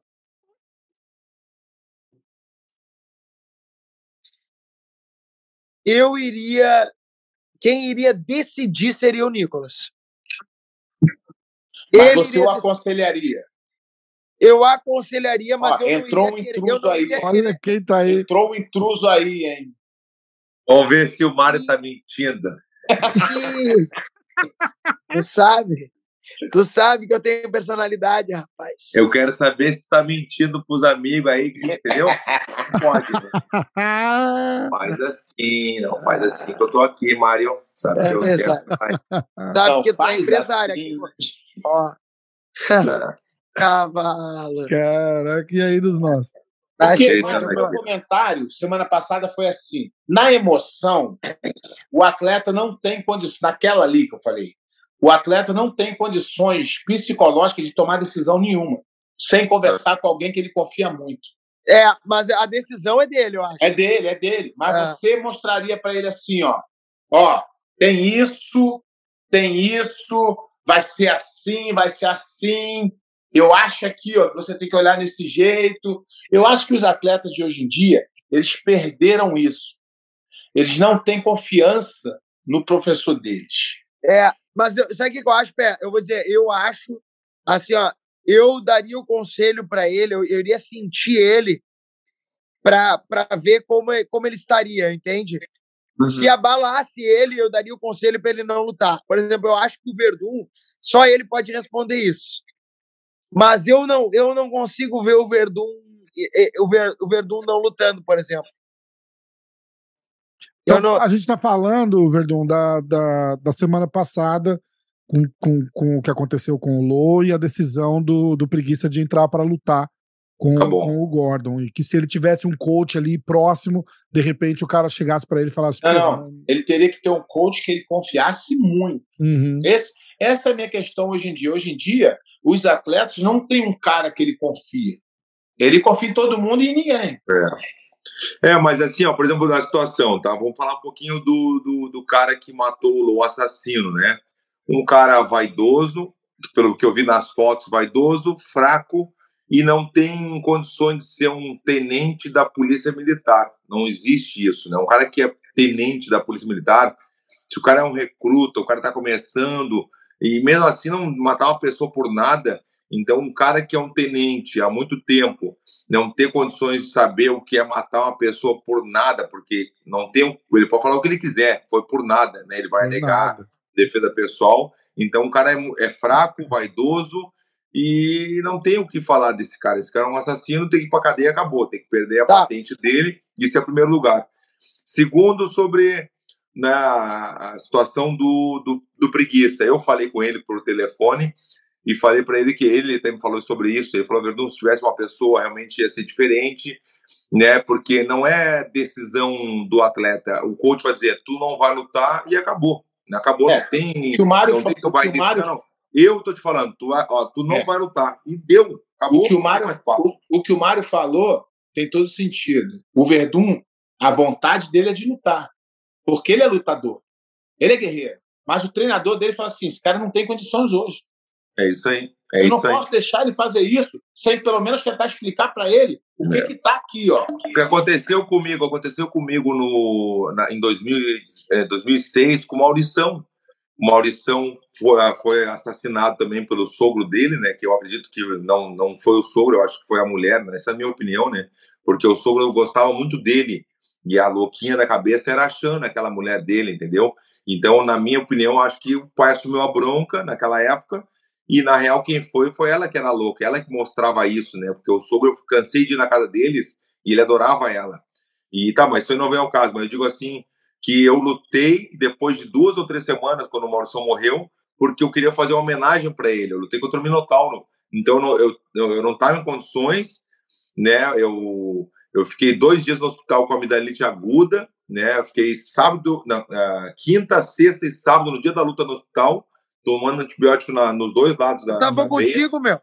Tu tava junto? tava- Tu tava junto? É. Então, eu tava, então, não, eu, eu quis lutar para homenagear o Maurição, não por outra coisa. Eu não tava nem aí pela vitória. Tava, claro que eu queria ganhar no Minotauro, óbvio, mas eu não tava com a cabeça naquilo, naquilo ali da vitória. Eu queria fazer homenagem, eu tava preocupado em fazer homenagem. Então, mas lutou pela emoção.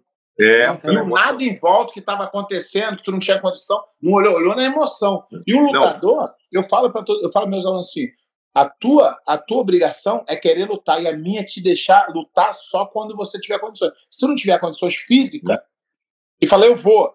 Para quê? Ah. Vou convencer ele, falar assim, ó, é isso, isso, isso, depois você vai me agradecer. Eu até contei pro Rafa, uma, uma vez aconteceu com meu filho. Eu falei para ele, não luta, não luta. Aí ele resolveu lutar. Perdeu o peso. Ficou em terceiro, que lutar absoluto. Ele teve uma sinusite, tomando antibiótico, não cedia, não cedia. Aí eu falei para ele assim, aí no peso deixei lutar, no absoluto para assim, não vai lutar não vai lutar. Ele, eu quero lutar, eu quero lutar. Eu falei, não vai lutar, não vai lutar, não vai lutar, não vai lutar. Uhum. Aí passou a hora da emoção, chegou de noite, falei, o que, que tu acha? Ele falou, é, não dava mesmo não.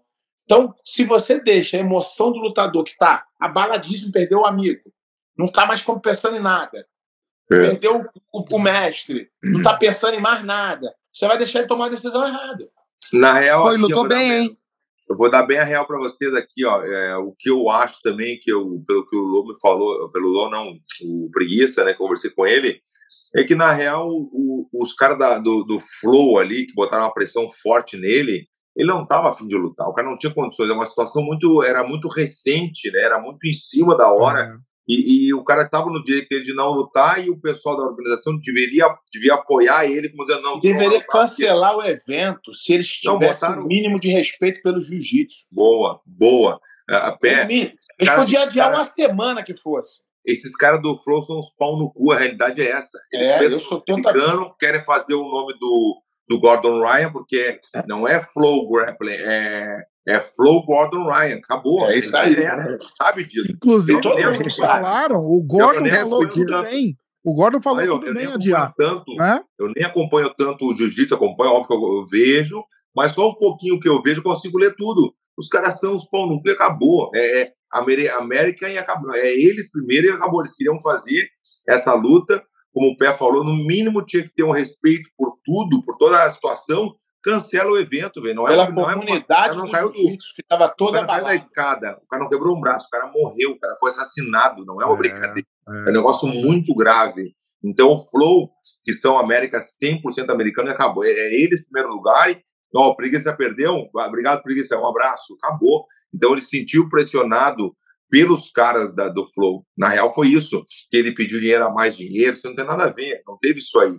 Na real, eu... os caras foram e semana passada eu fiz um comentário disso. Eu já fiz várias merdas, igual ele fez. Assim, já lutei quando não deveria lutar, fiz várias merdas. Também, por, não, por não ter alguém que você confia 100%. Aí eu pensei assim, mas eu no lugar dele, eu provavelmente teria feito a mesma merda. Não, não tô querendo falar que eu, eu tô falando, eu faria igual. Só que eu tomaria a decisão do seguinte: vou lutar por minha conta e risco e assim que acabar, eu vou falar, ó, valeu, fui. Eu não ia falar que eu não ganhei porque o cara. Eu já sabia antes. Entendi. Essa era a minha opinião. Ele poderia ter duas. Eu acho que ele tinha direito de fazer o que ele quiser. Eu acho que ele deveria não ter lutado. Não lutar. Zero. Não acho que ninguém ia cair na pele dele. Acho que todo mundo ia apoiar ele. Ou, se lutasse, pegar, valeu, galera. Embora sem dar nenhuma declaração, que ele não tinha condições de dar e, e repensar e depois falar assim, ó, vou ver o que, que, eu vou fazer. Porque a emoção ali, é, eu sei que não é o preguiça, o preguiça é um guerreiro, mas parece que ele está dando desculpa. E aí dá, dá pano para manga para o Gordo falar merda dele mais ainda, que foi o que aconteceu, se expressou errado no inglês. Aí o cara, entendeu? Ele falou que o Gordon Ryan não tinha coração, mas no, no, no inglês não ter coração é não ter raça. Então deu pano para manga para americano ficar falando mais merda dele. Então, os caras ele... conseguiram o objetivo, Mário, os caras conseguiram é... o que eles queriam e acabou. É, exatamente. É Flow Ryan, lá, Gordon Ryan acabou, não tem. Ah. Pensam neles, 100% neles. O Preguiça não tinha com quem apoiasse uma pessoa, ó, tu, tu, não vai lutar e acabou, tu não é. tem decisão, tu não vai lutar e deu. É. Não, não tem condições. Não era, o Mário, Imagina tu alguma coisa acontece contigo, ao contrário comigo. Como é que eu não tenho condições? Não tem né, o emocional abala e não tem como dizer que não, não tem como, entendeu? Eu não tinha e é uma luta muito importante era, mas podia passar um pouquinho para frente. Eu gostei do que o, o, que o Pé falou. No mínimo aqueles pau no cu do, do Flow Grappling tinham que cancelar o evento em homenagem a ele e botaram. Olha só como é que são as coisas. Será que foi coincidência? Não, escuta, Pé. Será que foi coincidência? Os caras botaram uma homenagem pro, pro Low antes da luta, quando o cara tava. O, o preguiça tava dentro do, no, do, do tatame e os caras botam uma homenagem pro cara. Como assim?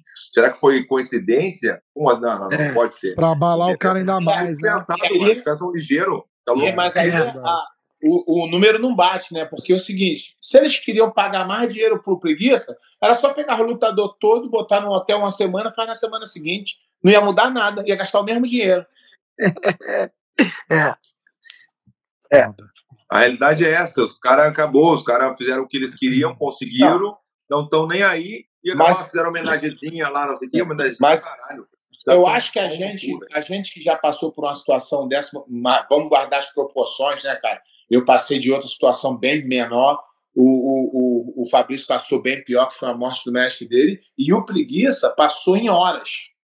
É. Então eu acho que é muito difícil isso, cara. É uma situação muito E ele querendo ir embora pra poder chegar a tempo do enterro, né? E o Fabrício e, o, e o Verdun aqui, ele falou uma coisa certa. Ele falou assim: na hora, tu pensa assim, caraca, vou lá, vou dar meu sangue, vou ganhar e vou fazer homenagem. Mas como é que tu não consegue? Você não tá preparado, pô. Eu, o teu emocional fala pra fazer, mas o teu corpo não. Foi, o Preguiça lutou bem, hein? O Preguiça Lutou segurou o caralho. Rojão 45 minutos com Eu aquele. fiz- O Pé falou, ele tem o Eu- antídoto antes, pro, antes pro eu Gordon, né? da luta. Eu falei assim: eu acho que o Preguiça vai ganhar, que eu acho que o Preguiça tem a criptonita do jogo do Gordon. Mas ele tem que estar em forma para uma luta sem tempo. Aí eu falei, vai depender em quanto, quanto em forma ele vai estar. E eu acredito. Mas eu vou que- dizer, tu viu que o Gordon Ryan terminou 45 minutos respirando pelo nariz, hein, velho? Foi uma coisa muito absurda aquilo ali. Só que eu acho que o Preguiça treinado com o campo incompleto, eu acho que o, que o Preguiça ganha do Gordon Ryan. Continuo achando, ser. minha opinião. Pode ser, pode ser. Pode É. ser. E essa luta me o- fez acreditar ainda mais nisso, que ele, com o emocional abalado, não está na plena forma. Só que eu falei também, eu não acho que o Preguiça tem mais fome de vencer. Era isso que eu ia falar. O Pé falou Se que ele tivesse, ia depender Mas isso vontade, agora- né? pode mudar a cabeça dele. E ele pode ficar com fome de vencer. Aí fica ruim pro Gordon Ryan. É. Mas isso que tu falou, Mário, que o, que o Gordon Ryan, claro, o cara é- realmente o cara não tem o que falar dele, ele é muito bom, É, realmente. do o jiu-jitsu é- dele não dá. Não tem o que falar. tá? O cara tá muito. É um nível muito alto, realmente é o nível mais alto que tem agora, mostrou isso. É o mais alto. Essa- É o mais alto. Essa coisa que tu falasse assim de 45 minutos depois boca fechada, se o cara tá bem preparado, né, normalmente para rolar uma hora, depois de um tempão, depois no comecinho já ah, 40, 30 minutos, 40 minutos já fica normal, pra, já é, pra gente já é muito normal isso, né? Rolar 40 minutos e não ficar tão cansado depois, sabe? É uma coisa tão natural já do. Mas do- é do que cara ali eles se pegaram né? muito, né, Cavalo? Eles se pegaram muito na, na, no negócio de, de, de farpa, né? Um com o outro. Então, então não era uma luta muito tranquila pra sair respirando pelo nariz ali, porque ali tinha um ego de. Não, não posso bater mão pra esse louco, tá louco? É até pegar, né? É. É, Uhum. É foda. verdade. E aí eu vou Eu não vou, que o. vou ser bem sincero, eu não vi a luta, não vi a luta. Eu vi só um highlightzinho, só uma coisa. Eu não Foi vi bem parelho, meu. Não Foi bem toda, parelho. Não vi. Mas o Gordon Ryan, o Gordon Ryan, ele tava, ele, ele tecnicamente, ele tá na frente, cara. Bah, foi, achei. Ele fez uma manobra logo no começo da luta, de uma ida pras costas, assim, que foi uma parada. Eu vou dizer, eu não conheço ele, eu não sou um cara que eu. Não, não, não eu, eu tô sendo eu, totalmente frio. Totalmente frio, assim, eu não, ah, eu prefiro que o preguiça. Não, não é isso. Eu tô falando só da, do que eu vi na luta. É, não. Você não pode, você não pode fechar o olho. E É, falar assim, exato. "Ah, o Gordon é um merda, o jiu-jitsu É, ruim." isso, isso. Não. isso. Ele vem demonstrando, não, não dá pra contestar. É, exato. Ele, Exato. ele vinha tirando os caras muito pra merda, eles vinham ganhando os É. caras com muita facilidade. Mas preguiça ele dá uma complicada. Não, o preguiça mandou, o preguiça segurou bem o Rojão. Isso ele dá uma complicada. Ainda continua achando que tem um antídoto ali, o jogo não bate. É, Só que o preguiça tem que estar com fome de vencer e em forma. É. Exatamente, exatamente. E, e aí a pergunta, e aí eu estendo pro Verdun também dar o, dar o pitaco dele. é, a próxima era do Gordon com o, com o Galvão, Galvão. o ADCC. Não, não. Cara, Pode acontecer outra luta entre o. Não, o diz que vai acontecer. Não, não, não. Mas pode acontecer no ADCC antes da luta do Galvão. Ah, lutar verdade. É, na luta do peso, né? É. é. Porque ele vai ter que lutar, ele vai lutar o peso ainda. Ele né? vai lutar o com peso. de autorização, ele vai lutar o peso e a luta é, E o, a super luta. Ah, oficial, é. a super luta. Se o cara vai dizer, velho, se. Bah, Só nossa, que, só que é o seguinte, nossa. só que é o seguinte, eu falei aqui, eu acho hoje que o Gordon deve ganhar do André pela idade, pelo ritmo, por tudo. Mas eu acho que ele tá tirando o André pra merda se ele fizer uma luta. Se ele fizer uma DCC, eu e o Verdun já lutamos uma DCC, é cansativo. Tu chega na final, tu não chega a 100%. Ele pode se surpreender. É, eu também acho. Não, eu acho que Tem fisicamente. que respeitar o André. Porque o, o Galvão treina muito, é um cara que se dedica muito no treinamento. Eu não acredito que nisso, não. Eu acho que tem que ver como é que está o psicológico do André por depois da situação que aconteceu, né? Uhum. A situação ali foi uma situação que eu, eu até assisti outro dia sem querer, eu estava assistindo, quando vi o vídeo de novo, eu falei, puta, que merda, não acredito, velho. Verdade, Eu verdade. fico de É- cara com o Galvão. Aquilo, Eu aquilo adoro foi um absurdo, Galvão, né? E eu, eu vou te dar um exemplo aqui para vocês, Rafa, pra, pra- assim, ó, se tá eu ali, se tá a Negabete, meu irmão, a Negabete, se tá o mestre ali, e acontece uma situação, a gente, a gente vê aquilo ali, a gente não ia comprar a briga, eu, de repente, da situação, se o cara tentasse enfrentar a gente, óbvio que a gente ia comprar a briga, mas eu digo assim, que a gente ia fazer eles lutarem ali na hora. Eu, não, vocês vão brigar agora os dois. Vamos fazer, abre a roda aqui, vocês Não vão ia dar brigar. certo, não, que eu acho que não queria briga, não. Quem, não, não, mas não interessa, mas tem que, ia que Você fazer. ia tentar. fazer. Você ia tentar. Não, não, não, não. Não, não é tentar. O Mário não é acredita lá. certo. Não, Porque surpreendeu. o André podia falar assim, Verdun, Verdun, deixa a palavra, deixa a palavra. Não, não, não, não, não, não. Pela honra do brasileiro, pela honra nossa, do lutador brasileiro, Tá americano, maluco. que tem essa, é. essa, essa rixa faz anos que tem, né? Isso aí, América, né? Os caras querem até construir o, fazer o, como é que é o, o América Jiu-Jitsu. American Jiu-Jitsu? Como assim? Não existe isso? O que é isso? Olha, tá Olha só, vou te falar uma coisa. Você, por exemplo, estamos lá, né? Se você tivesse qualquer situação, tu, Mário Reis, não sei quem, Megabet, se o cara tira uma chifra com o Mário Reis, todo mundo, ia, todo mundo ia sair embucetando o cara. O problema é que com essa nova juventude, os caras começaram a contratar o atleta. E o atleta não tem esse amor todo pro cara que contrata ele. Contratou, pagou, os caras estavam tudo em volta, Verdun. Os caras lutador brabo aí, pô, supostamente brabo. Ninguém deu, ninguém deu um Ninguém passo fez pra nada, pra trás falou: Não, isso vai- não tá louco, não existe. vai que é tua, Galvão. Segura tua bronca aí, Vai. campeão. Pô, se fosse Cara, comigo e você assim, ó, desse alguma coisa menos que uma cadeirada nele, eu ia ficar extremamente luta, ó, ó. ofendido. Eu não acho que o Gordon Ryan consegue raspar o Galvão, velho. Pior é que eu não vejo ele raspando o Galvão. Eu, na, eu, eu, eu, na minha, a minha galera ali, no mínimo, não desce na mão, cadeirada, garra, o que for, irmão. É. É, não, isso é certo, isso é certo. Mas ali é que Estados Unidos, né? Ali é Estados Unidos. Não, não, mas to, depois Brasil. tomou um tapa nos Estados Não, ia acontecer primeiro, mas acontece o blum, tá depois certo. responde, depois você responder Podia processo. mesmo, mas, podia mas que ia dar o tumulto, ia. Que ia dar o blum, ia ser Mas, certo. Podia olha só, mas o que, me, o que mais me surpreendeu no Galvão, eu gosto do Galvão. Tá louco, eu Tem também minhas gosto. críticas? Tem, mas eu gosto dele. Ó, o que mais me, me- me incomodou pra caralho mesmo foi o seguinte: ele tentou capitalizar de ter tomado dois tapas na cara. Dois- na sexta-feira, depois do negócio, ele falou assim: ó, sexta-feira, live, vou ensinar, vou falar o que, que eu vou fazer com o Gordon. Todo mundo esperando. Na live, ele falou: sabe o que eu vou fazer? Eu vou perdoar ele, mas compra atos online. Falei, porra, tomar no cu também.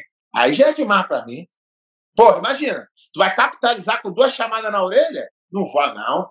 Não vai, não. Não, Aí é é. demais pra minha pessoa. Pelo É. amor de Deus. não, não, tá. Eu também acho, tô contigo, Pé. Isso aí não tem, não. Mas é, eu acredito também que o Mário falou do, é que o, o Galvão se prepara muito bem, né, meu? Então eu acredito que pela, pela situação ali, lutando com o Gordon Ryan ali, eu acho que ele se dá bem, né, meu? Eu acho que ele, no, no jiu-jitsu puro, jiu-jitsu, grappling, eu acho que ele se dá bem. Mas vamos, mas vamos imaginar que o Galvão começa a dar um atraso no Gordon. Ganhando nos pontos, caralho, o Gordon faltando dois minutos, falou: quer saber? Vou assustar ele, dá um tapa. Ele vai sair correndo, vai perder a luta. Não, É, velho. Ou não. Ah, pé. O pé de assim, quer fazer eu acho corte. que, eu o acho o flow, o flow Eu acho que se for pelo Flow, o Flow inventa alguma coisa, troca pum, cai a luz, é, entendeu? Os caras, Deus do livre, né? Não tem. Já pensou? Os cara, esse, esses caras aí, eu até parei de seguir, né? Parei de seguir o Flow, porque são os cu de cachorro, esses caras, né? Mata louco. Verdun, eu tô sozinho falando isso há quatro Eu não anos. sigo também, não. Sozinho falando que o Frograp é um câncer pro jiu-jitsu. Mas É. sabe o que acontece? Quando o nego bota uma, fa- uma farpinha no bolso, fica aqui, ó, miudinho, ó, minha farpinha. É, Quem É, gosta da business Frograp e é acabou, legal, os muito caras não- bom. Já não tem sentimento, é business e deu. O Flow É. Grappling é isso aí. É business, É. business, business e acabou. E o cara. E, o, e a, a galinha de ovos de dinheiro deles é, é o Gordon Ryan. Acabou. É, é- tá mais claro, você só não vê quem não quer. Exatamente. Óbvio. Tá louco? Só que Mário, aí. você quer dar o teu, o teu, o teu pitaco aí da luta do, do Gordon com, com o Galvão? Eu só acho que o Gordon não, não vejo ele raspando o Galvão, não. Tá, mas aí Ele vai- conclui o restante. Ele vai puxar. Eu acho que o Gordon vai puxar. O Galvão ele, é- ele, ele troca bem em pé. O Gordon vai puxar. E eu acho, eu acho que vai ser uma luta difícil de raspar, cara. Vai ser. Ah. Eu Mas acho eu o Gordon- acho- o, o Gordon tem mais chance de ganhar. Eu apesar acho que, dele fazer a eu categoria. acho que mas se o Gordon não lutar o peso e impor um ritmo muito acelerado pro Galvão, pode ser que o Galvão não, não consiga manter o ritmo.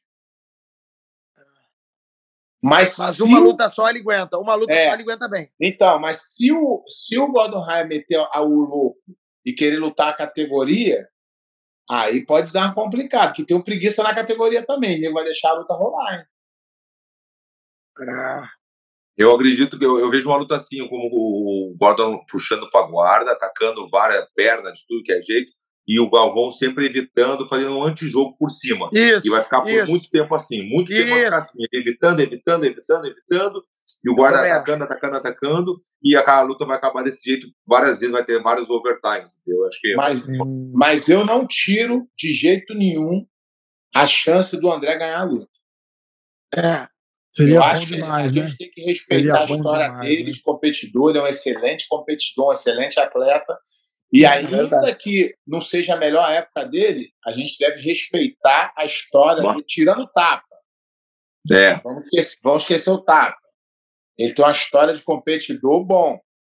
não, tá louco. Então, ele tem- que o tapa, Ah, o- todo mundo o fala, Verdun- "Ah, vai perder, vai perder. Não é assim, não. O O- André o- tem a chance dele Também, também acho. e, e precisa ser respeitado. Você acha que o tapa traz algum emocional que pode, que pode prejudicar o André? Mas é óbvio, óbvio. Na hora de dormir, botar a cabeça no travesseiro, aí sonha assim, ó.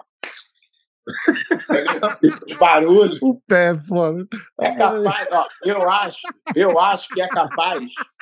Eu acho que é capaz do Gordon pagar um pra ficar do O lado. Mário, o Mário, o Mário, não, o Mário não quer rir, é engraçado, Mário. Pode rir, não tem problema. Ué, Ah, já te conheço, pode rir, não precisa esconder a boquinha rir. Não esconde a boquinha, mostra a boquinha pra rir, mostra a boquinha pra rir. eu acho que o É engraçado, um não, cara. ah, não, não tem problema de rir, não dá nada. Não vai deixar de tu ganhar do Gal, de tu gostar do Galvão, respeitar É, ele, não, nada a ver. é. Faz parte. Mas eu acho que o Gordon vai botar um cara atrás do locker room do, do, do Galvão, fazendo assim, ó. É. Mas vai. A tarde Bicho, inteira. e Agora, você. isso que o pé de pano tá falando, aquele, o estalo do tapa arde aqui no. Aquilo, perto, né, aquilo cara? que me assustou foi o barulho, cara. Caralho. Não, eu só penso, eu só penso, eu, eu e a nossa equipe estando ali, tá? é só isso que eu, eu pensei, só isso. Assim, se a gente tá ali, Deus o livre. Mas- eu acho, mas- eu Deus acho que ele não faria nada se tivesse você, alguém aí. Não, ia fazer, ele não, ele ia ser obrigado a fazer. Ele ia Não, lutar. não, não, não, ele- eu tô falando apanhar, Gordon. então. Ele ia Eu tô apanhar. falando Gordon. Não, não tem como não. não ia O Gordon não ia dar tapa. O Gordon Não. não ia dar o tapa. Ah, tá bom. então Ele, entendi, ele, entendi. ele viu o clima ali e falou Tá bom, assim: só tem puxa, é agora. É, Mas eu entendi também o lado do Gordon Ryan, vou te falar bem a real, que ele estava meio harto daquilo ali, ele estava meio saco cheio já, o cara falando, falando, falando, porque o Galvão não é, o Galvão não é aquele cara que fica enchendo o saco, ele ficou enchendo o saco para promover a luta. E o Galvão também se arrependeu de ficar enchendo o saco dele. Ele se arrependeu Ele perdeu porque não era eu, não era Não, eu. você vê no começo ali do vídeo, ele Claro. chega, os caras estão numa rodinha lá, ele cumprimenta todo mundo, ele vai cumprimentar o Galvão e o Galvão faz assim pra ele na Claro. cara dele. Não é do Galvão, é- o Galvão é do. Ah. Ele tem um respeito, ele, ele não é um cara que fica enchendo, enchendo o saco do outro, não é, normal do, do Galvão isso aí. Então eu vejo que ele se arrependeu um pouco também. Mas depois do tapa não tem se arrepender. O negócio é largar a mão e acabou. Mas faltou uma malandragem ali, né, Verdun? Chegar com a cara. Pô, É, é, é. falando do É, cara. é que surpreendeu, mas o pé, pé surpreendeu demais a todo mundo e a ele. ele- Aí ele voltou pra tomar o segundo, porra. Aí não, não, que eu fiquei mais de cara com o Galvão e falei pra ele também que ele ficou indo atrás do cara querendo se. O Ah, cara, o esse cara levantou pra bater nele, ele fugiu de Tá novo, acredita? É, não, não. Ou faz alguma coisa ou larga fora. Não faz, É. Ou faz na hora ou vai pra casa e É. chora. Aí chega, aí chegou a Gabi Garcia ali sem bunda ali. Né? a Magali chegou palmos, uma costa mais, mais larga que a minha, assim, a bundinha de, de mexerica. Chegou com aquela boquinha dela querendo ajudar Ah, o Mário, o Mário tá assim, porque eu fui fazer isso, cara? Vai queimar meu... O Mário nunca mais volta no Cara, programa. Ninguém vai querer mais o Mário se. Ai, a Aí, gente perde, a gente perde o amigo, mas não perde a piada, professor. Não, meu, é que, é que se a gente não levar, não levar a vida assim, como a gente faz, tem que ser tudo sériozinho, não pode falar isso, não pode, não, é brincadeira, não é nada, As- o CRA é bom, velho, tá louco? As pessoas me perguntam sobre isso. Pô, Verdun é engraçado. Eu falei, irmão, ele, eu acho que ele é o único cara hoje na vida que ele é aquele cara do Instagram, ele é em todo lugar da vida dele. Não é possível, eu falei, ele é daquele jeito ali. É inacreditável. Ó, Porque os caras hoje, né? Eles, eles, a maioria, né? to- Todo mundo é foda também, que eu nem acompanho. Mas o cara fala assim, ó. Ele sempre bota ali na rede social a melhor versão dele, né? Bota ele lendo um livro, um óculos, intelectual, bota ele na Mastê, na Floresta. É sempre uma parada boa. O Verdun, ele já, ele já fica na sacanagem ali, igual ele fica normalmente. É muito bom. É muito- Não, eu, tem, tem uns caras aí, tem uns caras que ficam dando foguinho em casa, papai, faz foguinho, bota musiquinha, você não, nunca viu isso? Tu sabe? Verdun, eu posso tenho contar uma que aqui? agora, no momento ele tá com o foguinho ligado, uma bola Acabou, ele tá, acabou eu de vendo apagar. o reflexo, ele mostra tá o foguinho, lá, mostra lá, lá. foguinho, Acabou, apagou? Aqui, então. Ah, não acabou. acredito. Então, Ah, lá. então acabou a live, então acabou a live. Eu posso, eu posso contar uma pra você do Machida? O É. Lioto, eu fui fazer o podcast com o Lioto, e aí ele me ligou uns 15 minutos antes. E assim, camiseta, bermudão, e aí, cara, tudo bem? Pô, vamos, pô, obrigado e tal, não sei o quê. 15 minutos, né? Foi 15 minutos. Aí volta, chamam ele no, no, no Skype, ele tá de kimono branco, assim, de, de, de hobby, quase de banho, assim, uma, uma vela sentada do lado, uma iluminação, e ele todo samurai. Eu, o que é isso, cara? Namastê, namastê, Não, namastê. namastê total. é muito bom, cara, é muito bom. Ai, cara. Ó, a gente tem aqui Ó, no, na hora não do do jiu-jitsu. Tu viu que tu tocou no Lioto, tu viu que ele já ficou toda aquela carinha ali agora. Mas eu, o cara que mais se arrenda Ei, Bé, sou eu, Ai, meu, tá louco? Lioto, essa é uma aula babaú do Lioto, rapaz. Aí, Ó, é demais, o Eu Lioto é sou o que mais me arrenda dele. A Fabiola, outro dia, a gente foi, pra, a gente foi lá para Belém, a gente foi fazer uma presença junto lá na- no, no evento. E aí o Lioto não ficou com a gente, tava eu, o Vanderlei, o Shogun, a gente falou, ah, vamos dar uma volta só nós ali, de tardezinha, dar uma banda, dar umas risadas junto, falar besteira. E ele não foi, bah, fiquei puto com ele, né? Aí quando eu vi ele com a Fabiola, a Fabiola só me olhou assim com a carinha, tu não vai levar meu marido pro, pro mau caminho, nada a ver, né? Só pra gente dar risada, tá junto, ele faz um tempão que a gente não se via, ele não foi. Então o Lioto é mandado pela Fabiola. Ah, fu, faz tempo. Ó, no programa aqui a gente tem o baú do pé de pano. Hoje É. eu carinhosamente vou transferir o baú do pé de pano, fazer o baú do Verdun e fazer o Verdun contar uma, uma história dele com, com o Mário, a, a mais engraçada. Não, isso aí é coisa fá- fácil, já tinha até pensado, já não precisa nem pensar. Ah, lá, sabia? Tu quer que eu Vai. conte? Qual, qual que quer que eu conte? Vai, vamos ver, se tu Ih, tem alguma. É pra te falar. Se é pra te falar, fala. Eu posso falar aqui, ó, uma bem simples, uma bem básica, assim, quem é que pegou a faixa preta primeiro na graduação? Simples. É, Tá? essa, essa aí há controvérsias. Ô, ô, Ele sabe. Pé, a gente pegou, a gente treinava junto na mesma equipe, Bering, né, na Bering, Winner Bering, teve a graduação em São Paulo, né, mais de 500 atletas num, num, acho que era um campo de, como é que era, uma quadra de, de vôlei, de tênis, assim, botaram o tatame assim, eu tinha 500 pessoas. Dava eu, o Mário Reis, o Fortinho, o Marcelão, acho que o, o Jorge não tava pegando a preta com a gente não, né? Aí tava, aí teve uma competiçãozinha, foi legal, porque teve uma competição antes de pegar a preta, a gente teve, ou depois, acho que depois, né, Mário? A gente, pegou, é. a gente competiu depois, né? Depois, depois. Aí o, Aí o Silvio e o, o Silvio Bering e o Márcio Coleta dando, dando as faixas, né? Assim, de cada lado. E eu tenho a foto para mostrar, né? Eu tenho a comprovação, né? Eu posso comprovar isso. e eu fui graduado, então eu sou mais graduado que faz, faz um rosto para mim, mano. Faz rosto. Faz, fazer. fazer. para te ver, ó, pé, ah. pra te ver que é tão, ó, a graduação é muito mais alta que a dele, não muito, mas eu peguei primeiro que ele fica quietinho quando eu falo. Quando o ah. mestre fala, o outro ó. Entendeu? Ele sabe. Ele é fudido. Edu, cara.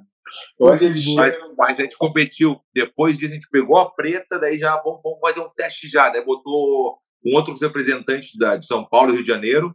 E o Mário pegou um e eu peguei outro. Mas Deus o livre, né? Bah, 14, 20 a 0 e pegamos depois.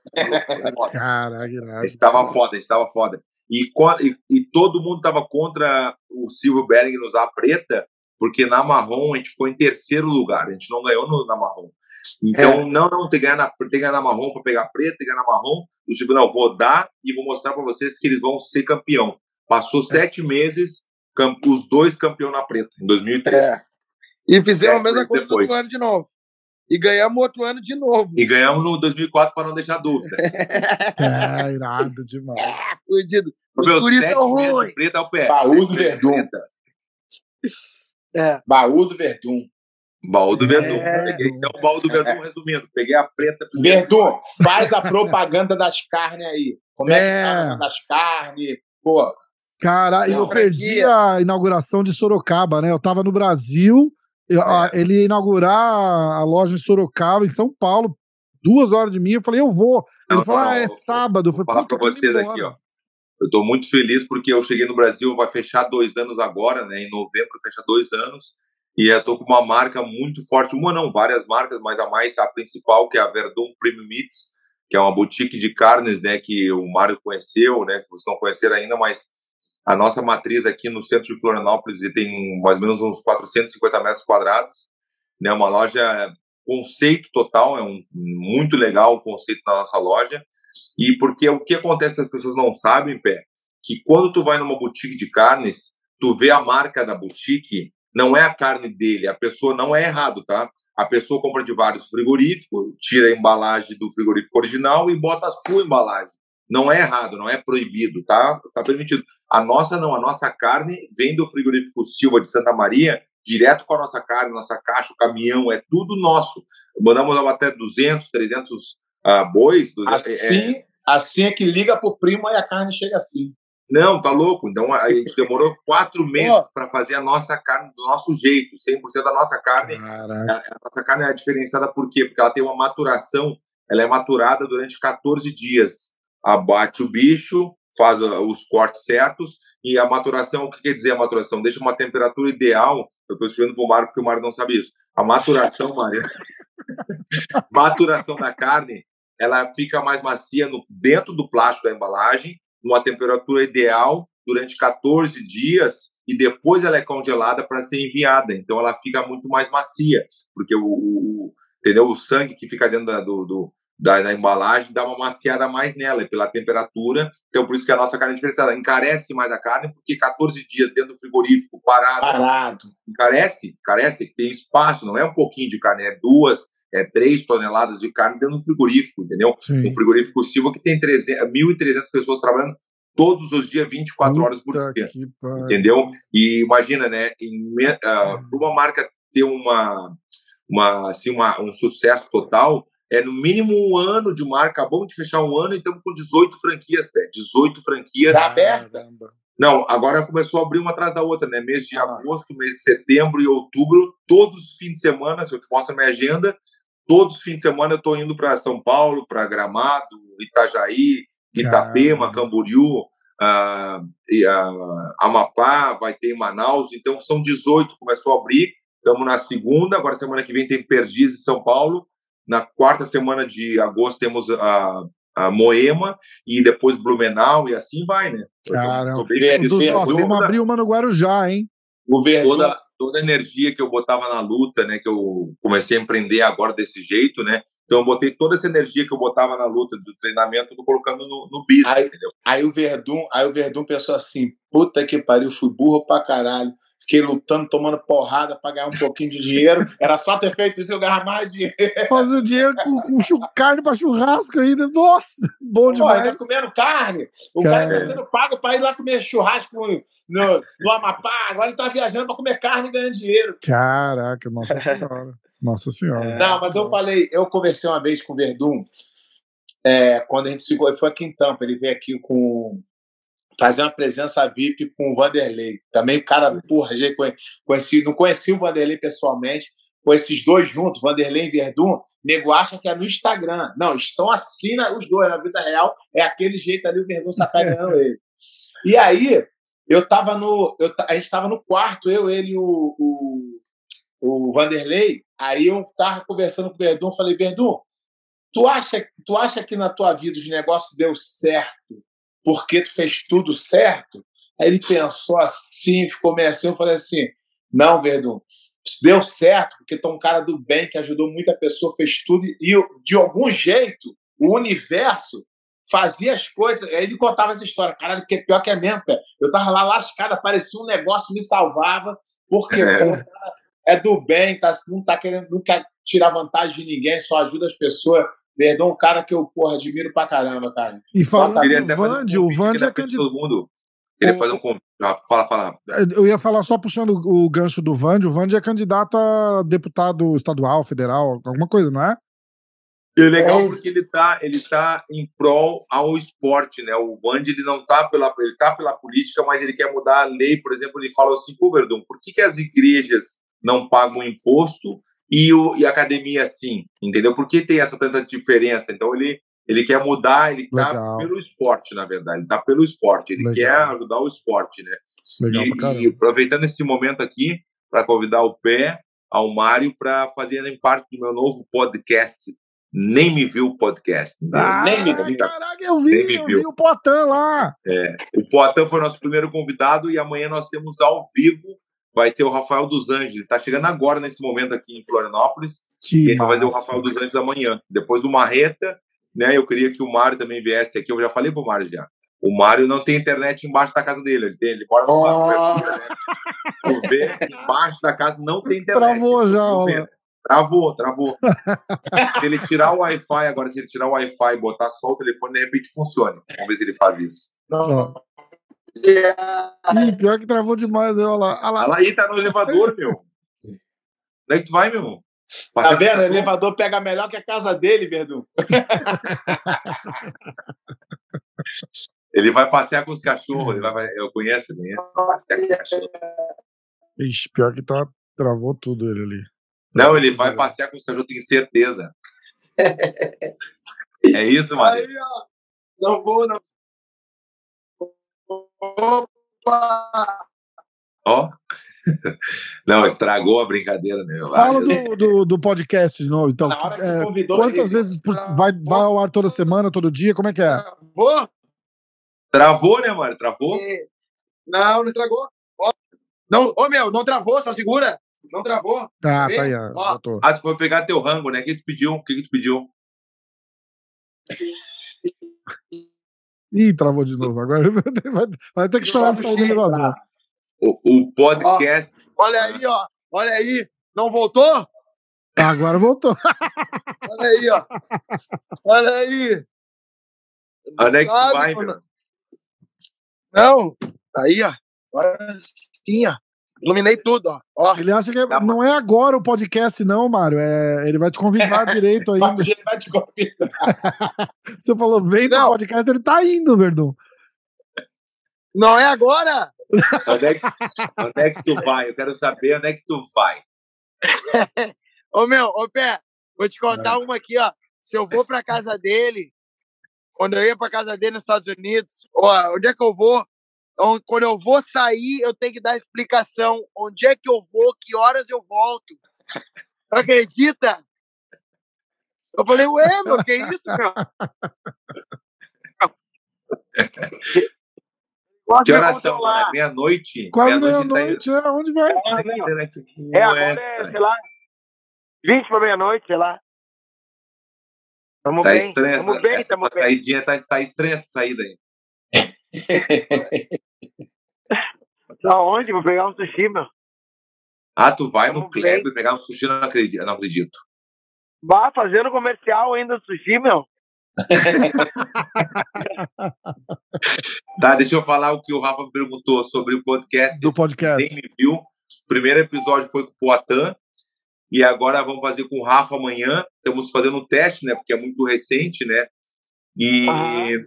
E aí vai ser ao vivo com o Rafa amanhã às quatro e meia da tarde.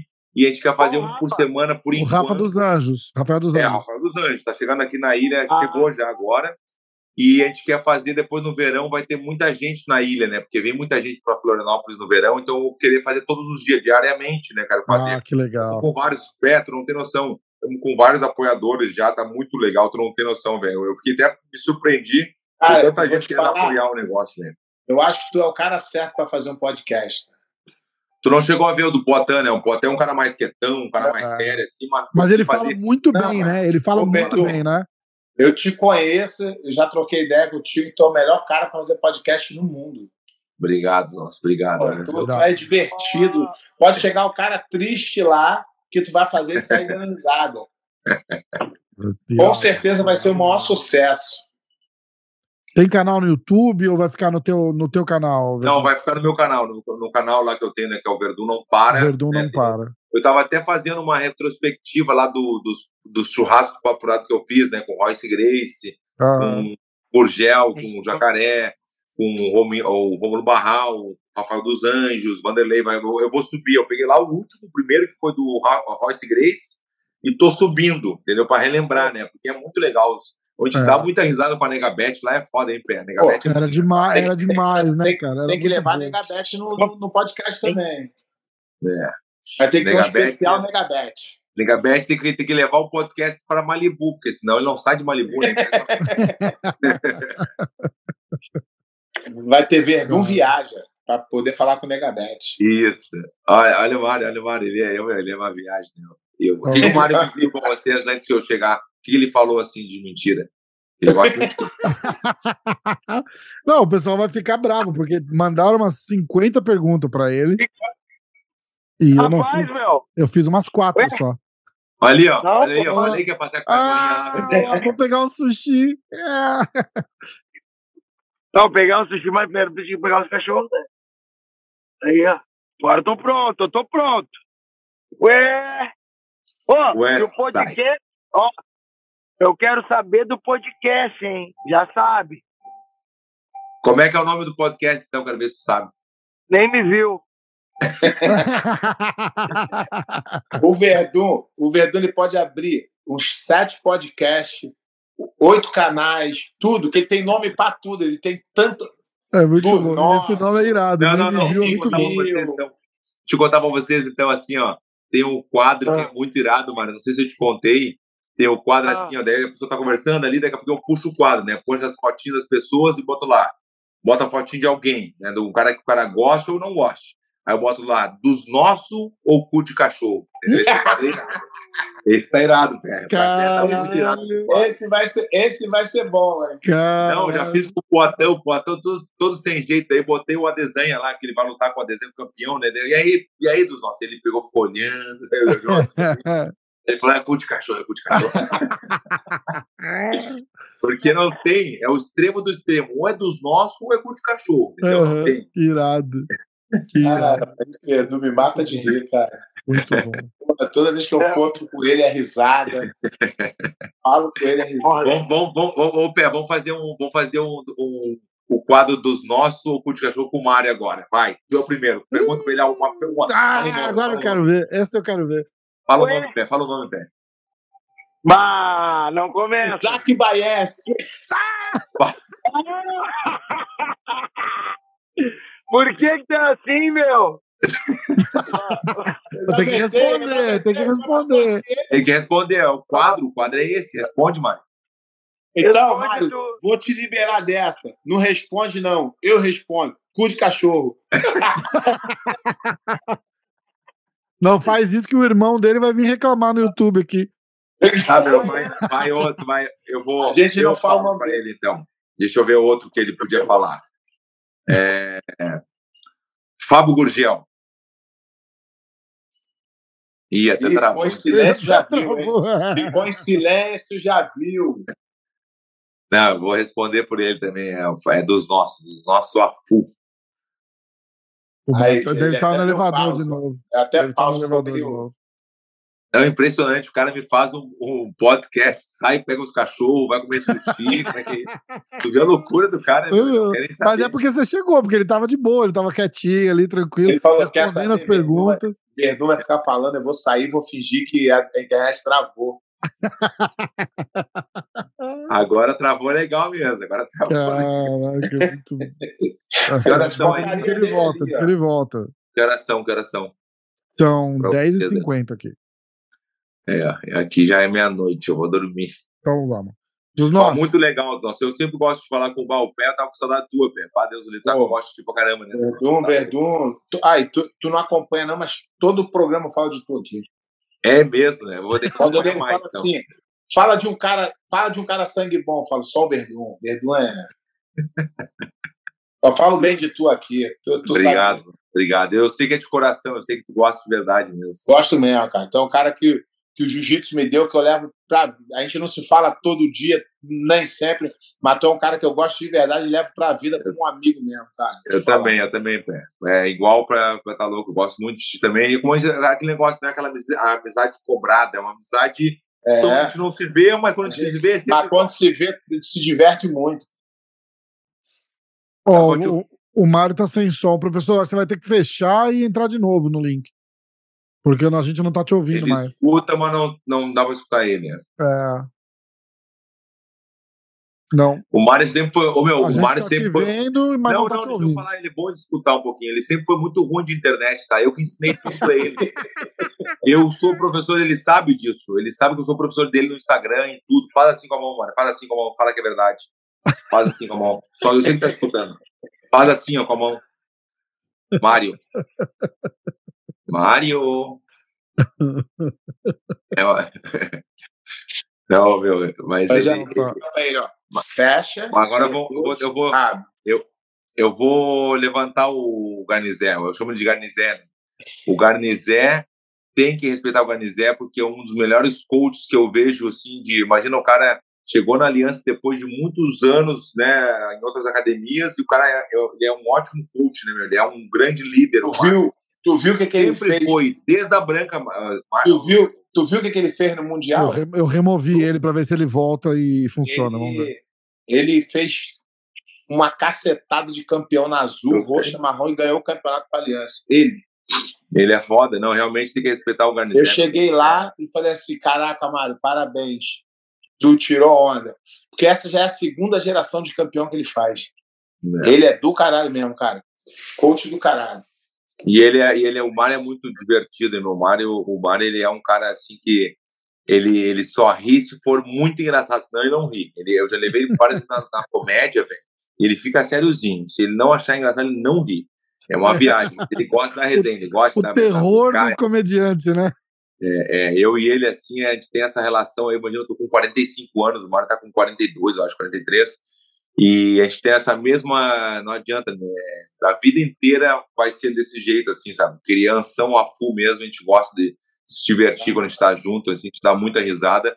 Porque é isso aí, eu tava até falando outro dia, né, na minha palestra, ah, Pé, porque não adianta, meu, vamos ficar se preocupando com o futuro. Claro que tem que se preocupar com o futuro, mas a gente tem que aproveitar o momento agora, tem que ser o, agora a gente tem que aproveitar, se divertir com a família, estar junto, dar risada, porque é muita preocupação, é muito estresse, é tudo, então as pessoas se preocupam demais e não aproveitam a vida no momento agora. Eu falo, eu, fa eu faço a analogia do seguinte: é igual aquele cara que começou a trabalhar com 20 anos e tinha um sonho de ter um carro conversível. Aí, quando ele chega a 80, ele compra o carro conversível. Ele não aproveita, porque o sonho era de 20.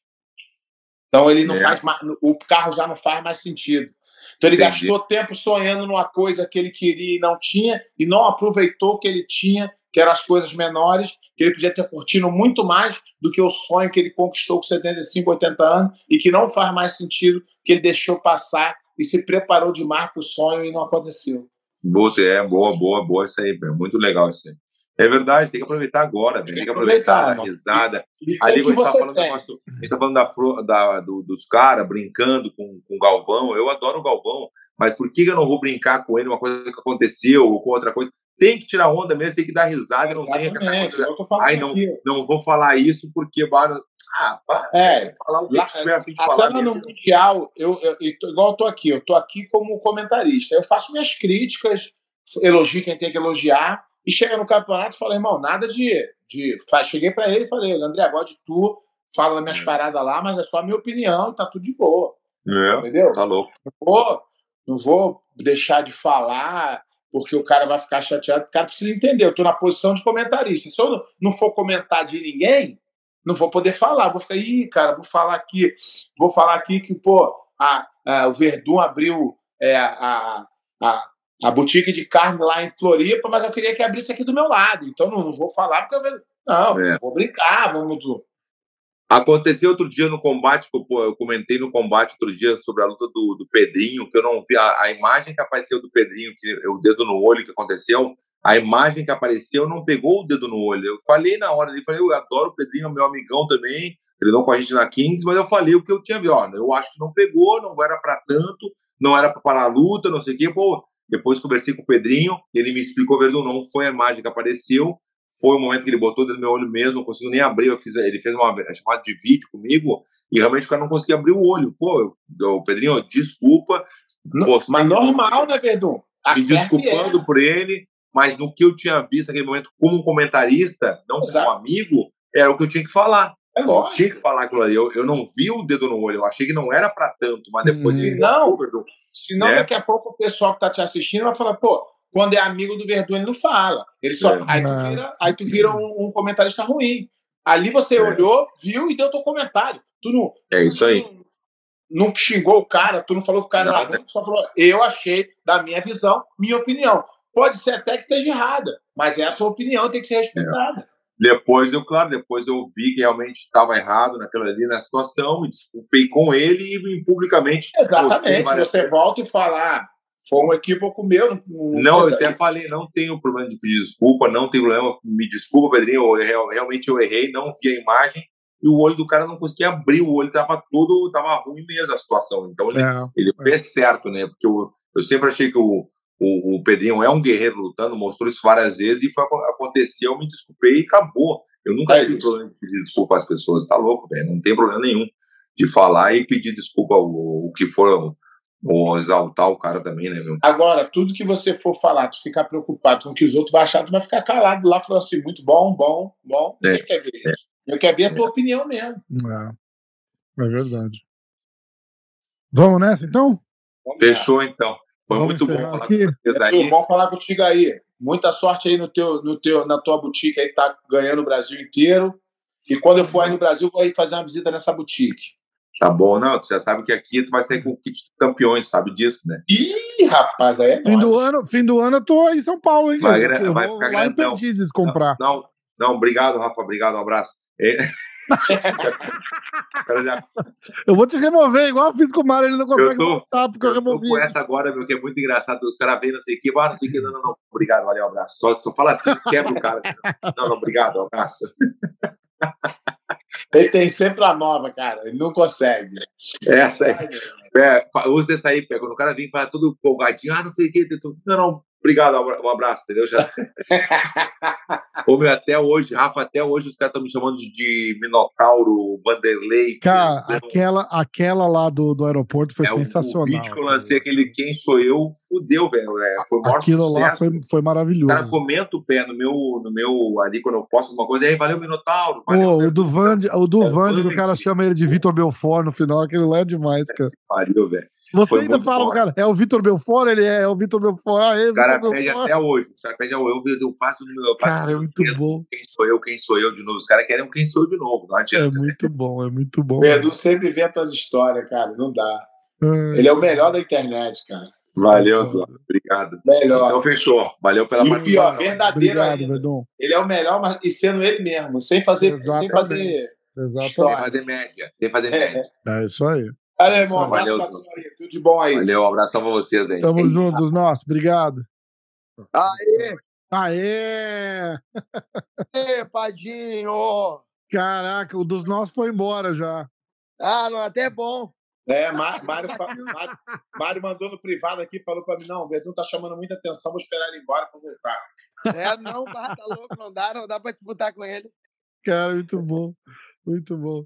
Não, e eu vou dizer, com ele junto a resenha é imparável. Ih, Você viu, né? Não dá, Não não, dá. dá, velho, é muito bom. ele é, ele é fera demais. É fera demais mesmo, pé. Porra, ele, é, ele é outro nível. É outro nível, velho. É outro nível. E a gente mora longe, e toda vez que a gente se vê. A gente se fala direto também, mas toda vez que a gente se vê, parece que nem tá longe. É muita. É aquela vibe, né? Ele, Ah, ele é demais. cara. É verdade. Sou fã dele pra caralho, como pessoa. É. É, muito. É.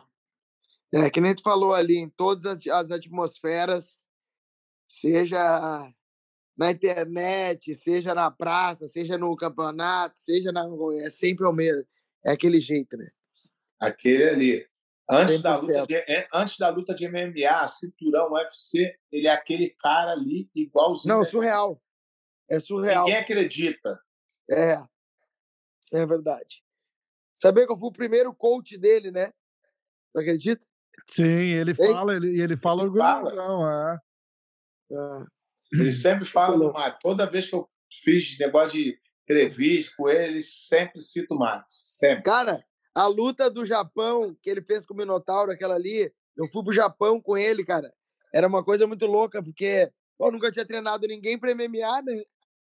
E a nossa irmandade mesmo fez, ó, não, não, é tu, tu vai me treinar, vamos lá. E aí, bah, é muito louco, porque tu te depara de um evento que, que era o Pride, porque o UFC é um baita de um evento, mas na, na minha opinião, nem chega no calcanhar do Pride. É, Não, todo de- mundo fala, de né? História, não. Não, pô, tá louco. Não, Não, no evento, o show. E o, Cara, tu E o- vê os lutadores entrando no UFC, a entrada do UFC é uma entrada muito pobre, né, cara? não, Não tem aquele show. O pior é que na hora que tu saiu, ele falou assim: vou levantar o Garnizé aqui. Aí falou assim: ah, é, ele é um dos melhores coaches hoje em dia. Aí eu falei assim: o pessoal não vai entender nada. A gente falou isso durante o, o podcast inteiro, aí do nada ele entra e fala assim: mas ele é um bom coach. É, foda, é verdade. É verdade. Filha da mãe. Pô, mas ele é demais, ele é uma pessoa maravilhosa. Eu sou É verdade. fã dele, cara. Fã Ó, dele. antes da gente encerrar, é, eu, eu vou dar os resultados do. Vocês acompanharam o, o brasileiro sem kimono no Gui que teve agora? Um Eu- pouco. Alguns. Eu acompanhei, eu acompanhei nada para se falar bem. Então eu vou fazer uma pergunta aqui pro, pro Mário e aí eu vou dar os resultados, tá? Quer ver? Peraí. É... Pá. O que achou do desempenho do. O que achou do nível do, do brasileiro sem kimono? Como é que tava o nível de, de, de, de campeonato? De? Cara, eu vou te ser bem sincero o que eu acho em relação, assim, ó, o, o brasileiro sem kimono, eu não, eu acho assim que ainda tá um eh, ainda tá meio é, precisa evoluir bastante ainda, tá? Eu vou dizer e vou dizer mais. Eu acho que o sem kimono ele evoluiu bastante nos Estados Unidos, beleza? Mas ainda assim a hegemonia ela tá no, no ADCC, né? Tu vê que é só o ADCC. Tu vai no Mundial sem kimono da IBJJ, Não tem um campeão do, do, do de kimono. Nenhum Não. luta. Não, e detalhe, tu já viu que o ginásio é vazio? É. Surreal, velho. Surreal. Doideira, né? O campeonato mundial da IBJJ de sem kimono é vazio. Tu vê que ainda a galera não tá prestigiando ainda 100%. Que nem o mundial vai na pirâmide no campeonato de kimono, é lotada a pirâmide. Mário, deixa eu pegar um gancho aí. O que, que tu achou da notícia do Mundial sair da Califórnia para a Europa? Eu acho isso sensacional. Também concordo. Porque O eu vou dizer, O jiu-jitsu cresceu demais. A Califórnia não Mas, suporta ô, mais jiu-jitsu. Quando vai acontecer isso? E O próximo Mundial já é fora dos Estados Unidos. Não é o próximo. O próximo só estão decidindo qual cidade vai ser. Provavelmente Barcelona. O, dois, o Mundial 2023 não vai Já está confirmado. Capaz, cara. Estão para anunciar agora. Está entre Barcelona, Lisboa, mas parece Ô, que vai Pé. ser Barcelona. Já devolve Ô, as Pé. passagens, professor. Que eu saiba, Pé, o 23 vai ser nos Estados Unidos, eu falei esses dias até com a, com a organização, e 24 vai ser em, em Barcelona ou na. Estão 23 vai procurando, estão procurando ginásio. Em 2024, volta para Califórnia. Vai ser um na Califórnia e fora, por enquanto. Eu acho isso maravilhoso, tenho muito aluno que não tem visto. Eu acho que o jiu-jitsu Hum. cresceu demais. Não dá para ficar é, bairrismo. Tem que rodar o mundo. Cara, mas aonde que tu viu essa notícia, Pé? Aí eu tenho meus contatos, né? Não, então, mas eu acho que isso aí não é, não é real. Pelo que eu sei, Eu tive Ah. com eles, mar- ah, eu tive com eles duas, três semanas atrás. Ah, então tá. Então tá. E eu sei Porque até o cara que até, até o cara que tá já tá com os, os ginásios é, organizados. Eu dei, eu dei a eu dei a notícia aqui do, do europeu em Paris. Ninguém acreditou quando viu anunciaram europeu em Paris. Caramba, hein, meu? É, Eu acho que isso vai dar um boom. O jiu-jitsu vai crescer muito por causa disso, cara. É, É, isso é O legal. jiu-jitsu o jiu-jitsu tá, o jiu-jitsu tá engolindo o mundo, então não dá para tu ficar fazendo campeonato sempre no mesmo lugar para agradar o, o, o cara que mora lá. O jiu-jitsu cresceu, cara. O jiu-jitsu cresceu muito. é verdade. Eu acho que, É. tinha que o dia que tinha que rodar o mundo, tinha que ir pro Japão, tinha que ir pra tudo quanto é lugar. É, Austrália, eu acho que tinha que, que rodar mesmo para crescer, para ganhar o mundo, porque é mundial, né? é, mundial tem que ser no mundo, não pode ser no mesmo lugar. Só foi. É verdade. São, 20, são 22, 22 edições, 21, porque um ano não teve, sei lá. Ou 22, 23, sei lá quantos são. Mas. Não, no- só- 96 só foi, foi o primeiro, pô. Só foi em dois lugares. São 26 edições. É, só, é, só foi em dois lugares, Rio de Janeiro e Califórnia. É verdade. Tem que verdade. rodar, tem que Tem que rodar, o rodar mundo. mesmo. Tem que rodar, eu concordo. E aí abre possibilidade dos caras que não têm visto lutar, cara. É verdade. Aí depois que o cara for campeão mundial, ele consegue um visto, entendeu? Acho que isso vai É. ser muito bom, até para o brasileiro em si. É verdade. Tomara que aconteça. Tomara que eles não, É. dê para trás. Verdade. Se Deus quiser, vai acontecer, o jiu-jitsu vai crescer ainda mais. É. Esperamos. Ó, vamos. Eu vou só ler o- o- o- os campeões do resultado do, do brasileiro aqui, senão a galera fica brava e aí a gente se despede, tá? É, peso Galo, Osiel Santos venceu Nisson Filho. Ah, pluma, eu aprendi em pé. Peso Pluma, é o Light Featherweight. É que eu leio tudo em inglês, aí eu não sei traduzir para o português. É, no Pluma, o Lucas Pinheiro venceu o Felipe Machado por pontos. É, Uhum. Peso Pena, o Meiran, Meiran. Como é que fala, Pé? Meihan. Meiran venceu o Daniel. Ah, Falaram que foi o, o destaque do, do, do campeonato, né? O Meiran venceu o Arthur Lanes, Lanes, né?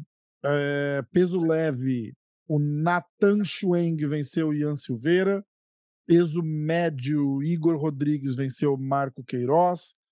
É, meio médio, meio pesado, desculpa, peso meio pesado, o Jensen, o Jansen Gomes venceu Romualdo Lucas. Peso pesado, ah, eles fecharam a divisão. O Paganini deu o título pro, pro, pro cara que treinava com ele antes, o Reis, que foi o Fernando Andrade. Reis contra o Pedro Agrizini e o Rafael Paganini também. Aí na final ficou Rafael e Fernando e o Rafael ganhou, mas deu o título pro Fernando. É, super pesado. Pesa, super pesado, pé? Super pesado. É. Uh, João Gabriel Rangel venceu Elis Mike Azevedo por decisão. Pesadíssimo. Eles fecharam a divisão também. O Wallace Costa e o Antônio Acef. E o absoluto Henrique Cardoso venceu o Antônio Acef por pontos, 8 a 2 Aí no é. feminino, ó, no feminino a Vitória Vieira foi campeã dos leves, nos médios foi a Hanet Stack, é, meio pesados a Júlia Boscher venceu a Natália Zumba, nos pesados a Graciele Fava, uh, pesadíssimo, não, super pesado, né? Super heavyweight, pé. Fernanda Mazelli, campeã, e no absoluto, Fernanda Mazelli também venceu Tainara Aparecida. É isso aí. Coisa linda. Ah. Boa. Beleza, professor? Chamou. Muito, muito, obrigado, foi uma honra. Eu que agradeço, pô. Eu que agradeço. Foi, foi legal. A gente precisa fazer isso de novo. Vou fazer tá mais vezes. Brigadão, brigadão, pé. Obrigado, Obrigado você, Mário. Falar com você, falar com você, meu irmão. Sempre, sempre, meu. Sabe que eu admiro o seu trabalho pra caramba. Igualmente. Tu é nota mil. Qualquer coisa dá o um grito aí. Abração, valeu, valeu Rafa. Tamo junto. Um abraço, professor. Obrigado. Valeu, pé. Tamo junto.